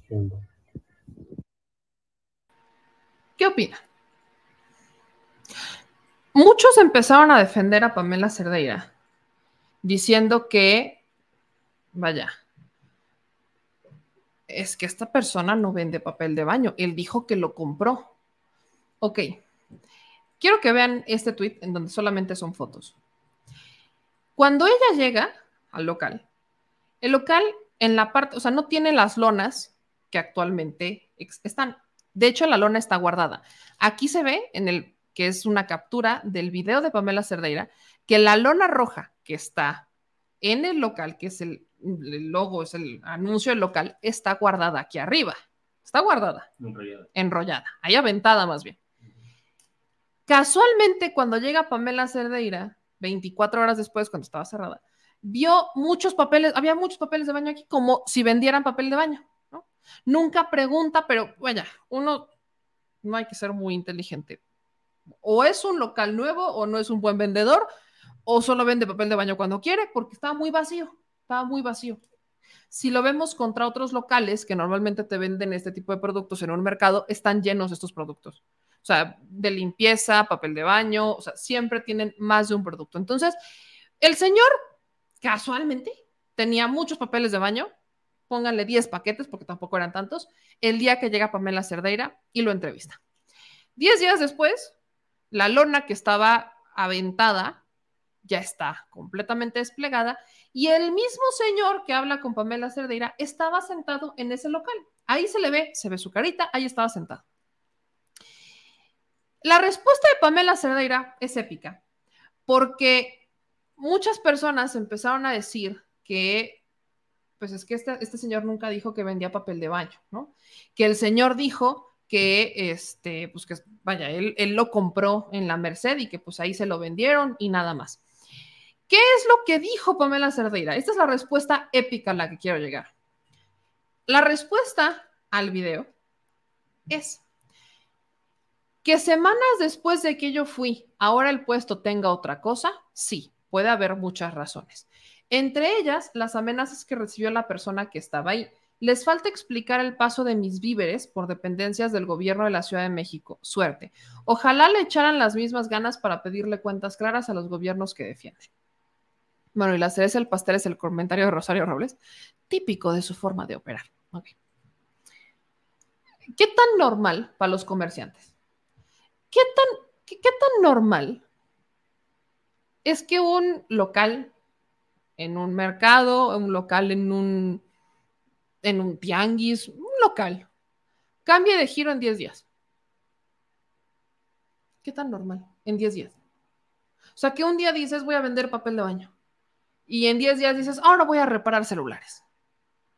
Sobre todo por el giro. Si hubiera sido de, ¿cómo se llama esto? Eh, Lo que hacemos en el super, ¿cómo se llama? Este, ¿Despensas? despensa, todavía digo, hubieras dicho giras, cambios de giro, pero sigue siendo algo ahí. Pero literal de celulares donde tienes que tener a alguien experto en reparación, de, oye, ¿sabes qué? Mañana abro mi local, vente, mañana, vámonos.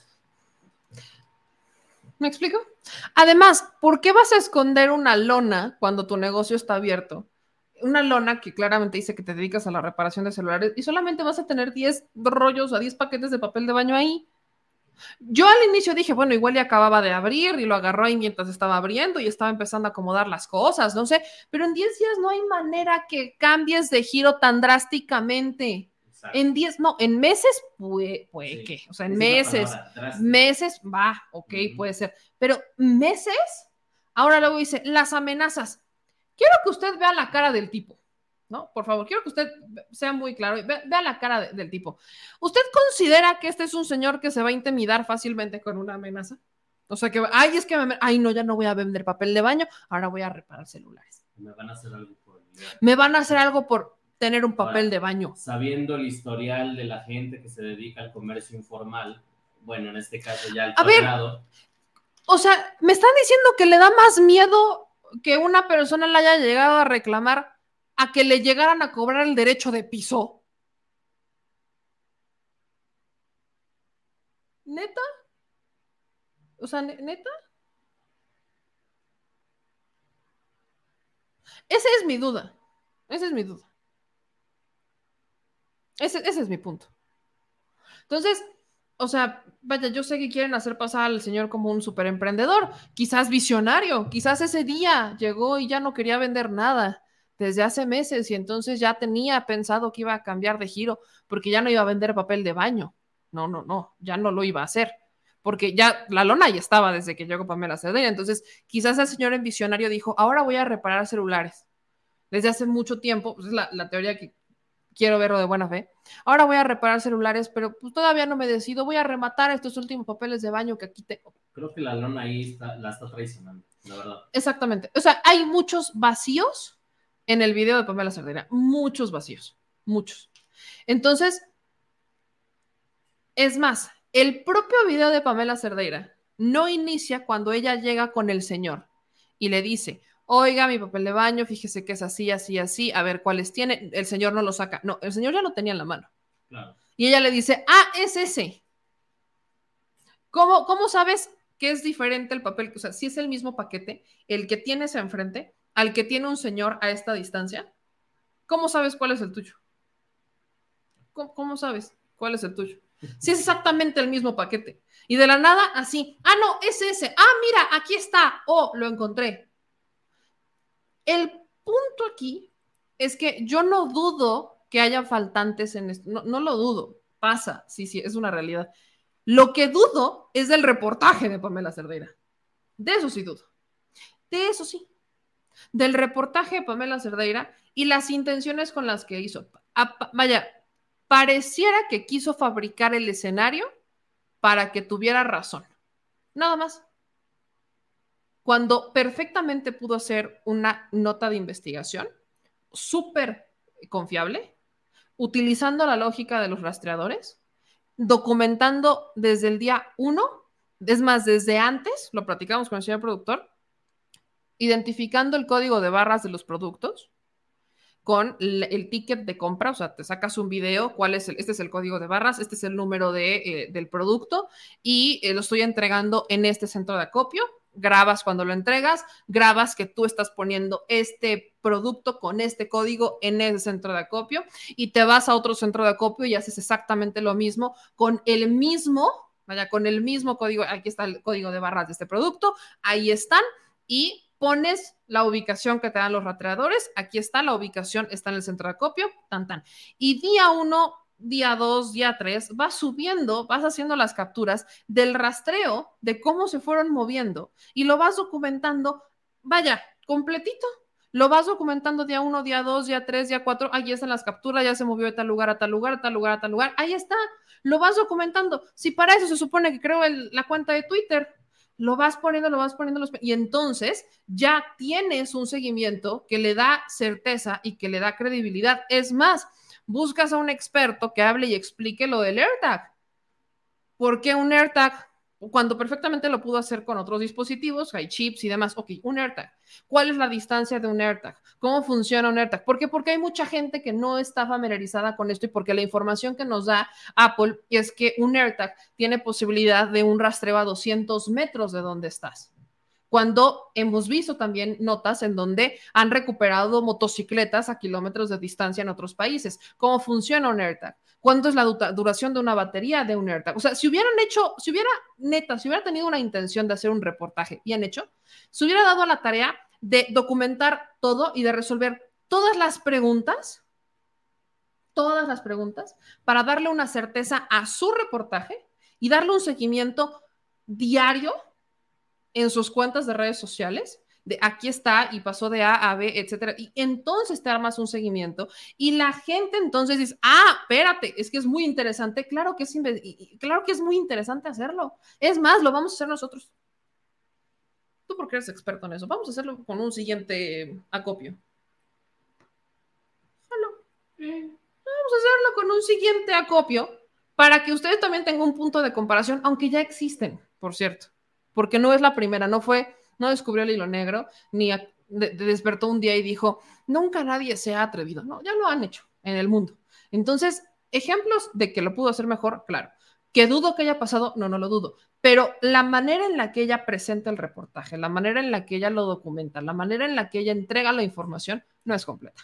Aunque ella diga que es completo y que todo tiene pruebas, no, no es completo no, no está completo, hay muchos vacíos, le faltó rigor en la investigación, le, le, faltó ser más dedicada a su nota, le faltó darle un seguimiento puntual, le faltó involucrarse en el tema. Eso es lo que le faltó a Pamela Cerdeira y eso es lo que deja todas las dudas. Por ahí me preguntaban, independientemente de eso, ¿se debería de investigar? Sí, independientemente de eso se debería de investigar. Claro que debería de investigarse para que entonces no tengamos duda alguna eso es otro boleto. Es otro boleto. Pero de ahí a tomar el reportaje Pamela Cerdeira y decir que es eh, invaluable y que es súper valiente, porque ahora muchos dicen que es una mujer súper valiente por hacerlo. Esa definición de valentía me la tienen medio, medio torcida, así como la definición de libertad de expresión. Anda medio, no sé, medio, medio desvirtuada, anda medio perdida esa definición de valentía. Vaya, si le decían a Alejandra de Moral valiente, ahora le dicen a Pamela Certera valiente, bueno, tengo dudas sobre la valentía de sus, su definición de valentía. Yo diría que fue valiente al subir a las redes una información incompleta para ser criticada. Es toda la razón. Tiene toda la razón, señor productor. La valentía radicó en cómo se atrevió a subir esa información así y asegurar que es completa. Pero bueno. Vámonos con sus comentarios. Dice Iván, meme, tan fácil como nunca se ve en el reportaje cuando supuestamente deja los víveres. No se ve. Eh, dice, también la Xochitl voltó en contra de los programas sociales. ¿Quieren más pruebas? Nos dan aquí, Elis Espinosa nos manda un superchat de 25 pesos, pesos, perdone usted, y dice, aunque sea para un atolito mañana. Ay, sí. Mañana desayunamos tamales. lo combo. sí, mañana te la cumplo. Mañana te la cumplo. El tamalito que te debo. Mañana. si usted mañana recibe una queja mía de que no comí un tamal, ya sabe quién es el responsable. Sobre advertencia no hay engaño. Ok, muy bien. te la este... ¿eh? Aquí estoy.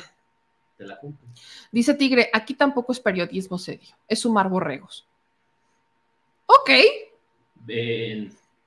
¿Ves? Aquí solo entramos los chinos. A mí me decían borreguita cuando era chiquita. Así que sí, ¿ves? por mis chinos me dicen borrego. Sí, a Wilson, ¿cómo de? Este, dice Isaías, ve los candidatos internos renuncian definitivamente a su piden licencia. Depende cada uno de ellos, pero hasta el momento todos han renunciado, ¿no? Ebrard presentó su renuncia. Sheinbaum ya dijo que el viernes va a presentar su licencia eh, permanente, por cierto. Pudo haberlo hecho temporal por 60 días, pero no, se la aventó permanente. Entonces, quien sea el, Congreso en la Ciudad de México tendrá que eh, nombrar a un nuevo jefe de gobierno o ratificar al secretario de gobierno, que se convertiría a partir del viernes bueno, lunes, el jefe de gobierno de la Ciudad de México o jefa de gobierno de la Ciudad de México, ahí lo dejaré a la decisión de los, este, de los legisladores. Eh, si Martí Batres, porque muchos me lo preguntaban, si Martí Batres se convierte en el jefe de gobierno, ¿podría contender para el siguiente proceso? Podría sí, pero generaría una inestabilidad en la Ciudad de México. ¿Por qué? Porque eventualmente él también tendría que renunciar para entonces ser candidato eh, para la jefatura de, gobierno de la Ciudad de México. Entonces, si Martí Batres decide quedarse, lo más probable es que Martí Batres termine el periodo y ya no contienda para jefe de gobierno en, en, este periodo, porque también 2024 viene esta renovación. Y ¿Qué es lo que le pasó a tu gobernador? Para los, ajá, o sea, sí podría, sí, sí podría, pero habría una inestabilidad en la Ciudad de México porque entonces se tendría que replicar el proceso. Entonces él renunciaría y luego el que quedó como jefe de gobierno tendría que subir, etcétera, etcétera. Entonces sería bastante inestable. Por eso, eh, cuando la jefa de gobierno presenta, de hecho, hoy avisó que va a presentar la licencia definitiva, o sea, se separa por completo el cargo para no regresar, quede o no quede, ella dice, ya me voy, queda inmediatamente como interino el jefe de gobierno. El Congreso de la Ciudad de México tiene que nombrar formalmente a un jefe o jefa de gobierno. Puede ser el secretario de gobierno o ellos pueden hacer un nombramiento, lo decide el Congreso. Si no llegan a un acuerdo en el Congreso, entonces inmediatamente el jefe, el, secretario de gobierno se convierte en jefe de gobierno o jefa de gobierno y a partir de ahí para el Real. Entonces, ahí, ahí es donde tenemos que ver el viernes que, bueno, a partir de la próxima semana que va a pasar en la Ciudad de México. En el caso de las licencias, eh, puede, en el caso, por ejemplo, Noroña pidió una licencia este, sin tiempo indefinido. Eso quiere decir que quede o no quede, puede regresar. En el caso de Monreal, creo que también va a poner una licencia por periodo indefinido. Igual Velasco. como son legisladores, ellos pueden solicitar una licencia definitiva o por tiempo indefinido hasta este momento los tres legisladores que buscan estar en la o que están contemplados en la interna van por tiempo indefinido, o sea que si no quedan, que es muy probable, puedan regresar, habrá que ver, las sorpresas ahí están. Hablo sobre todo por el caso de Monreal y Velasco, ¿verdad? Alfredo Aliva, eh, Valdés nos manda 10 dólares super chat, dice, si Trali estaba cerca de Noroña, él no se ve muy cómodo con eso, Respeto lo que el diputado ha hecho por apoyar la 4T. No se le hace el feo, pregunto yo, que gane el mejor. Eh, dice Joeca, o deberían hacer una votación para ver si ya los youtubers reciben dinero público. Eh, comunican más que Televisa y TV Azteca. Pues ya pueden recibir dinero público. Tienen que, para que tú como medio de comunicación recibas dinero público, tienes que registrarte en Compranet y tienes que, o sea, tienes que cumplir con muchos requisitos eh, legales, sobre todo de Hacienda. Fiscales. fiscales. más bien, son muchos requisitos fiscales. Es por eso que es complicado que legal, o sea, que por comprar todo dinero público se lo den a creadores independientes o youtubers, porque muchos no tienen esta parte fiscal este, bien armada. No estoy diciendo que no paguen impuestos, todos debemos de pagar impuestos, todos pagamos impuestos, quiero pensarlo yo. Al menos este, este espacio sí paga sus impuestos en tiempo y forma, pero el productor con la lagrimita aquí, ¿no? sí, sí les pagamos. Ahí sí le digo, ahí sí le digo a AMLO, ponlos a trabajar, porque sí son muchos. ¿eh? bueno, se pagan impuestos, pero no solamente es eso, ¿no? Tienen que cumplir con historiales, con antecedentes, etcétera. Entonces, normalmente los que cumplen con esos requisitos son medios más establecidos, como medios digitales que tienen una dirección más establecida, que son como más empresas o corporativos, es más fácil que ellos reciban porque tienen esa facilidad de cumplir con estos requisitos fiscales, pero si hay algún youtuber que o medio digital eh, alternativo, llamémosle, que recibe dinero público, ya se puede revisar este, en, el portal de transparencia. Bueno, en el caso, se puede solicitar la información al gobierno federal, que por cierto, yo la solicité y estoy esperando a ver que me entreguen los, eh, pues vaya, el listado de los medios de comunicación, comunicadores y demás que reciben recursos en esta administración, para entonces decirle cómo andamos en el tema de eh, recursos públicos a los medios en este, en este periodo del presidente López Obrador, ¿no? Gracias a Xplayer que nos mandó 5 dólares super chat. Dice, meme, acuérdate cuando AMLO se vaya, México se acaba. Roña con su obsesión al poder y Ebrard, Judas y todos los demás son los inútiles. Mira, te voy a decir algo. Dependen del pueblo. Yo soy fiel a eso, fiel creyente de eso. No subestimen el poder popular. No se subestime. ¿Por qué digo no lo subestimen? No nos subestimemos. Nosotros tenemos el poder de mantener o desaparecer partidos políticos. Nosotros tenemos el poder de mantener o no gobiernos. Ya existe la revocación de mandato, al menos a nivel federal. ¿Y quiénes solicitan la revocación de mandato? Que ese es un ejercicio que hay que ser muy claros. No lo solicita el presidente como pasó en esta administración, no. Lo solicitamos nosotros. Si nosotros estamos inconformes con el gobierno, podemos solicitar una revocación de mandato. ¿Y cómo se tiene que votar? Tenemos que participar. Eh, no subestimemos el poder que tenemos para dar o no dinero a los partidos. O sea, el poder es de nosotros. Si nosotros queremos mantener a un político a raya, los primeros que nos tenemos que comprometer somos nosotros. Vigilarlo, supervisarlo, cuestionarlo, participando, estando presentes informándonos, somos nosotros. Esa es la única manera. Y tiene que ser la única manera. Nosotros. Solamente así podemos tener una mayor seguridad que el país no se va a perder. Si, vaya, el mayor reto que tenemos en este momento es promover la participación y que cuando se vaya el presidente López Obrador, no empiece un, vaya, una, una acción generalizada en la sociedad de ya no quiero participar. Eso es lo que no debe pasar. Eso es lo que no debe pasar. No, no puede pasar. No, no, no nos los podemos permitir. La apatía es nuestra enemiga para todo. La participación es el mayor aliado para mantener el rumbo de México y entre más participen, más vamos a mantener el rumbo del país. Entre más nos movilicemos, entre más nos involucremos, entre más votemos, entre más opinemos, más mantenemos a raya a nuestros representantes. Esa es la única manera, nada más. No podemos hacerlo diferente. Tenemos que entender la responsabilidad que tenemos en las decisiones, porque es muy sencillo culpar al que gobierna cuando para que llegara ahí lo tuvimos que votar. Ahora, para quitarlo, si es muy malo, lo podemos quitar, pero tenemos que organizarnos y tenemos que participar. Y ese es el reto que tenemos aquí para el Real. Aprender a organizarnos, vaya, sobre todo tener la voluntad de participar y organizarse. Ese es el punto. Ese es el punto. Ese es el reto que tenemos. Desafiar, pero a nosotros. Nada más. Esa es la ¿Cómo logramos la transformación? Y no solamente política, sino económica, sino social, sino informativa. Nosotros. Me decían, es que cómo tenemos todavía estos medios de comunicación. A ver, lo platicaba el sábado cuando fui a Puebla a hablar con, con la audiencia sobre los retos de la 4T. ¿Cómo lo vamos a hacer? Ah, es muy sencillo. Dejen de verlos. Cuando dejas, cuando dejas de ver un programa de televisión y bajan los ratings, ¿qué pasa, señor productor? Cuando un programa ya no logra mantener los ratings. Ponen en crisis en el área de comercialización y va para afuera, sale del aire. Eso es lo que pasa. Y a sustituir parrilla programática. Eso es lo que pasa, son, son meramente negocios. Cuando me dicen, es que bebé, es que ya no queremos, este, no sé por qué no. Sea lo que sea, ¿eh? Apoya un tema de mercado. Que ahorita dicen, es que bebé, hay muchos oxos. Dejen de comprar en ellos.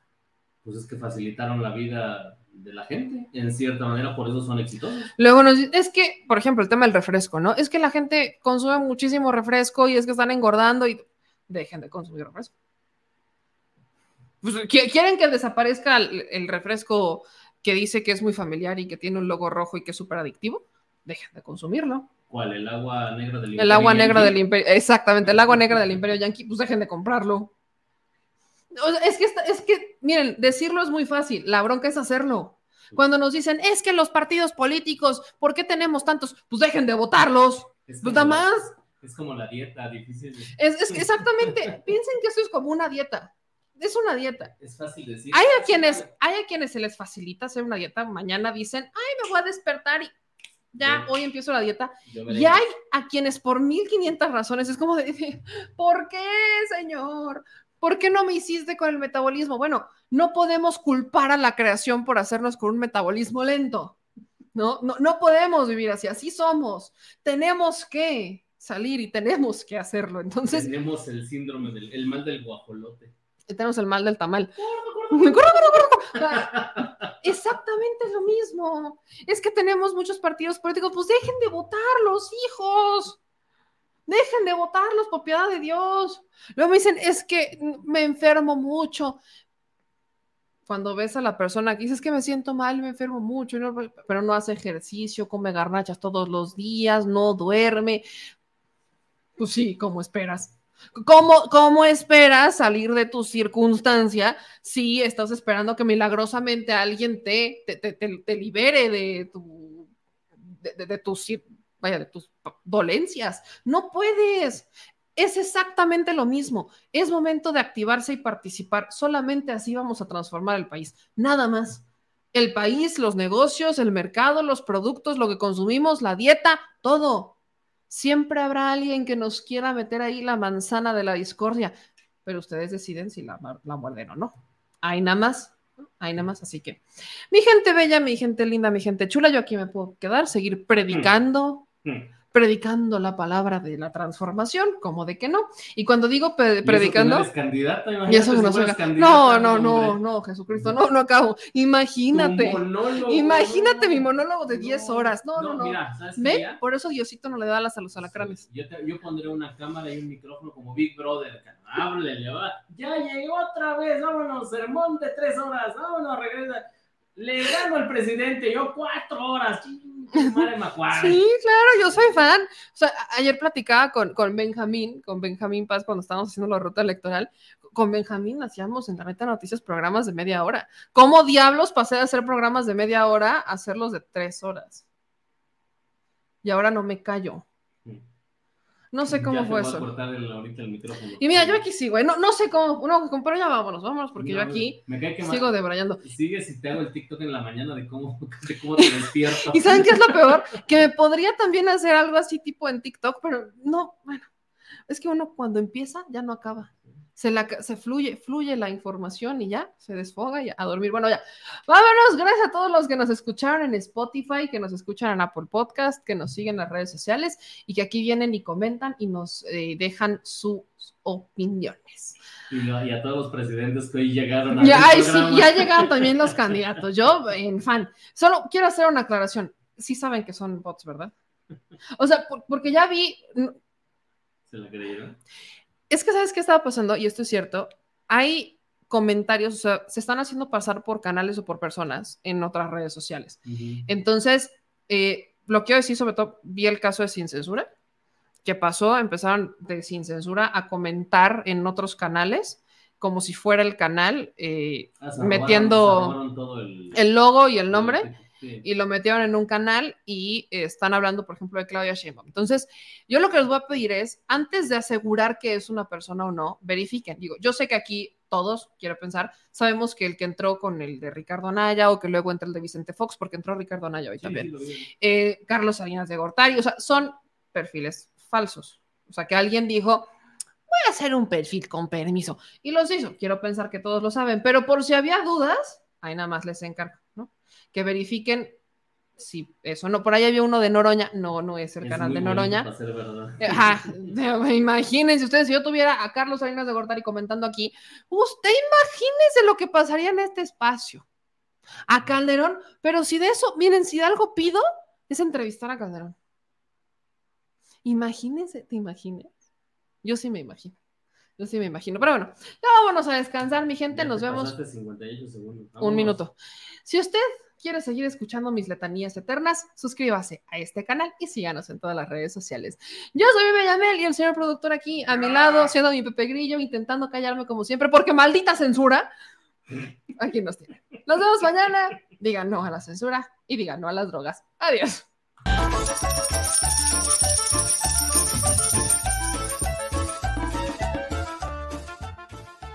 Al Chile.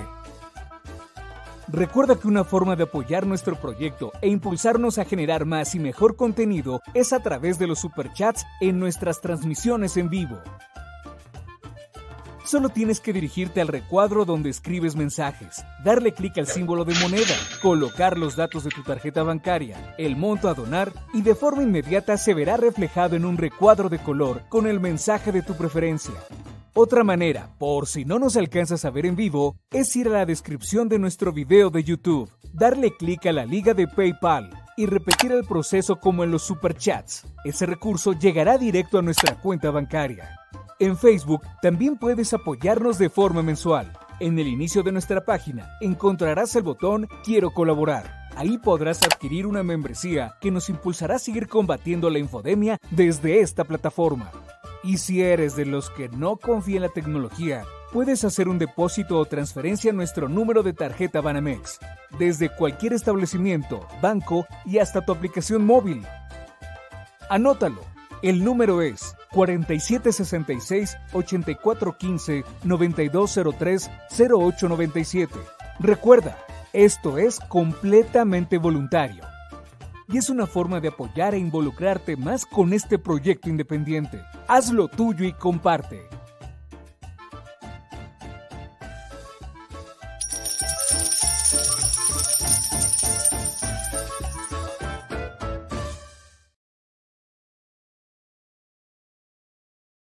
Al Chile, la indiferencia es el peor enemigo de todos y más de los animales. Los últimos datos del INEGI señalan que en México existen cerca de 18 millones de perros y alrededor del 70% viven en las calles, es decir, casi 13 millones han sido abandonados, extraviados o nacieron en las calles. Esto posiciona a México como el primer país de América Latina con mayor índice de perros abandonados y también con mayor indiferencia al tema. El abandono es un fenómeno que afecta a perros y gatos de todo tipo, no entiende de edades o de razas. El 20% de perros y el 11% de gatos abandonados son de pura raza, mientras que el resto son mestizos. Por otro lado, la mayoría de perros y gatos llegan al refugio en la edad adulta, aunque también son recogidos cachorros y animales de edad avanzada. El maltrato animal también está presente y nuestro país aún está en pañales, pese a que se está comenzando a legislar para crear sanciones más severas a quienes cometan ese tipo de delitos. Por eso es importante la participación ciudadana y pedimos tu ayuda. Es hora de dejar de callar y ayudar a darles voz a quienes siempre están ahí para darnos una patita. Educar, esterilizar, identificar, reflexionar y adoptar es básico para revertir la tendencia pero si tú no tienes la posibilidad de adoptar o rescatar, ayuda a diferentes organizaciones que ya lo hacen. Angelitos peludos.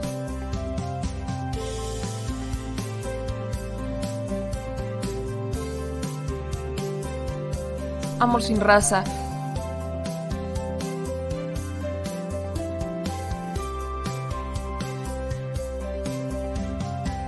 Frida Puebla.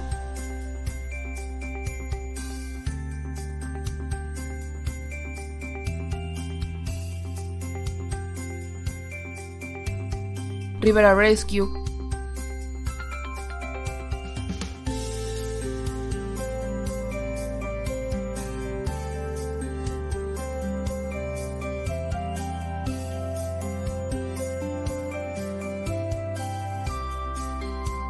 Voz Animal MX.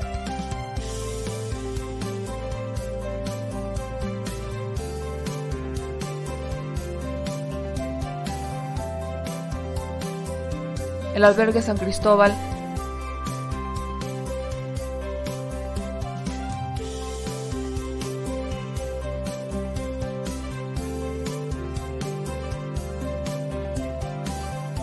Fundación Toby.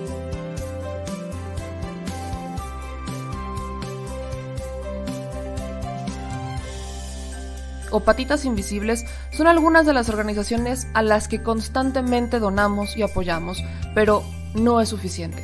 Ayúdanos a que sean más voces las que salven vidas. Sus patitas, de verdad, pueden salvar tu vida. Difunde y dona.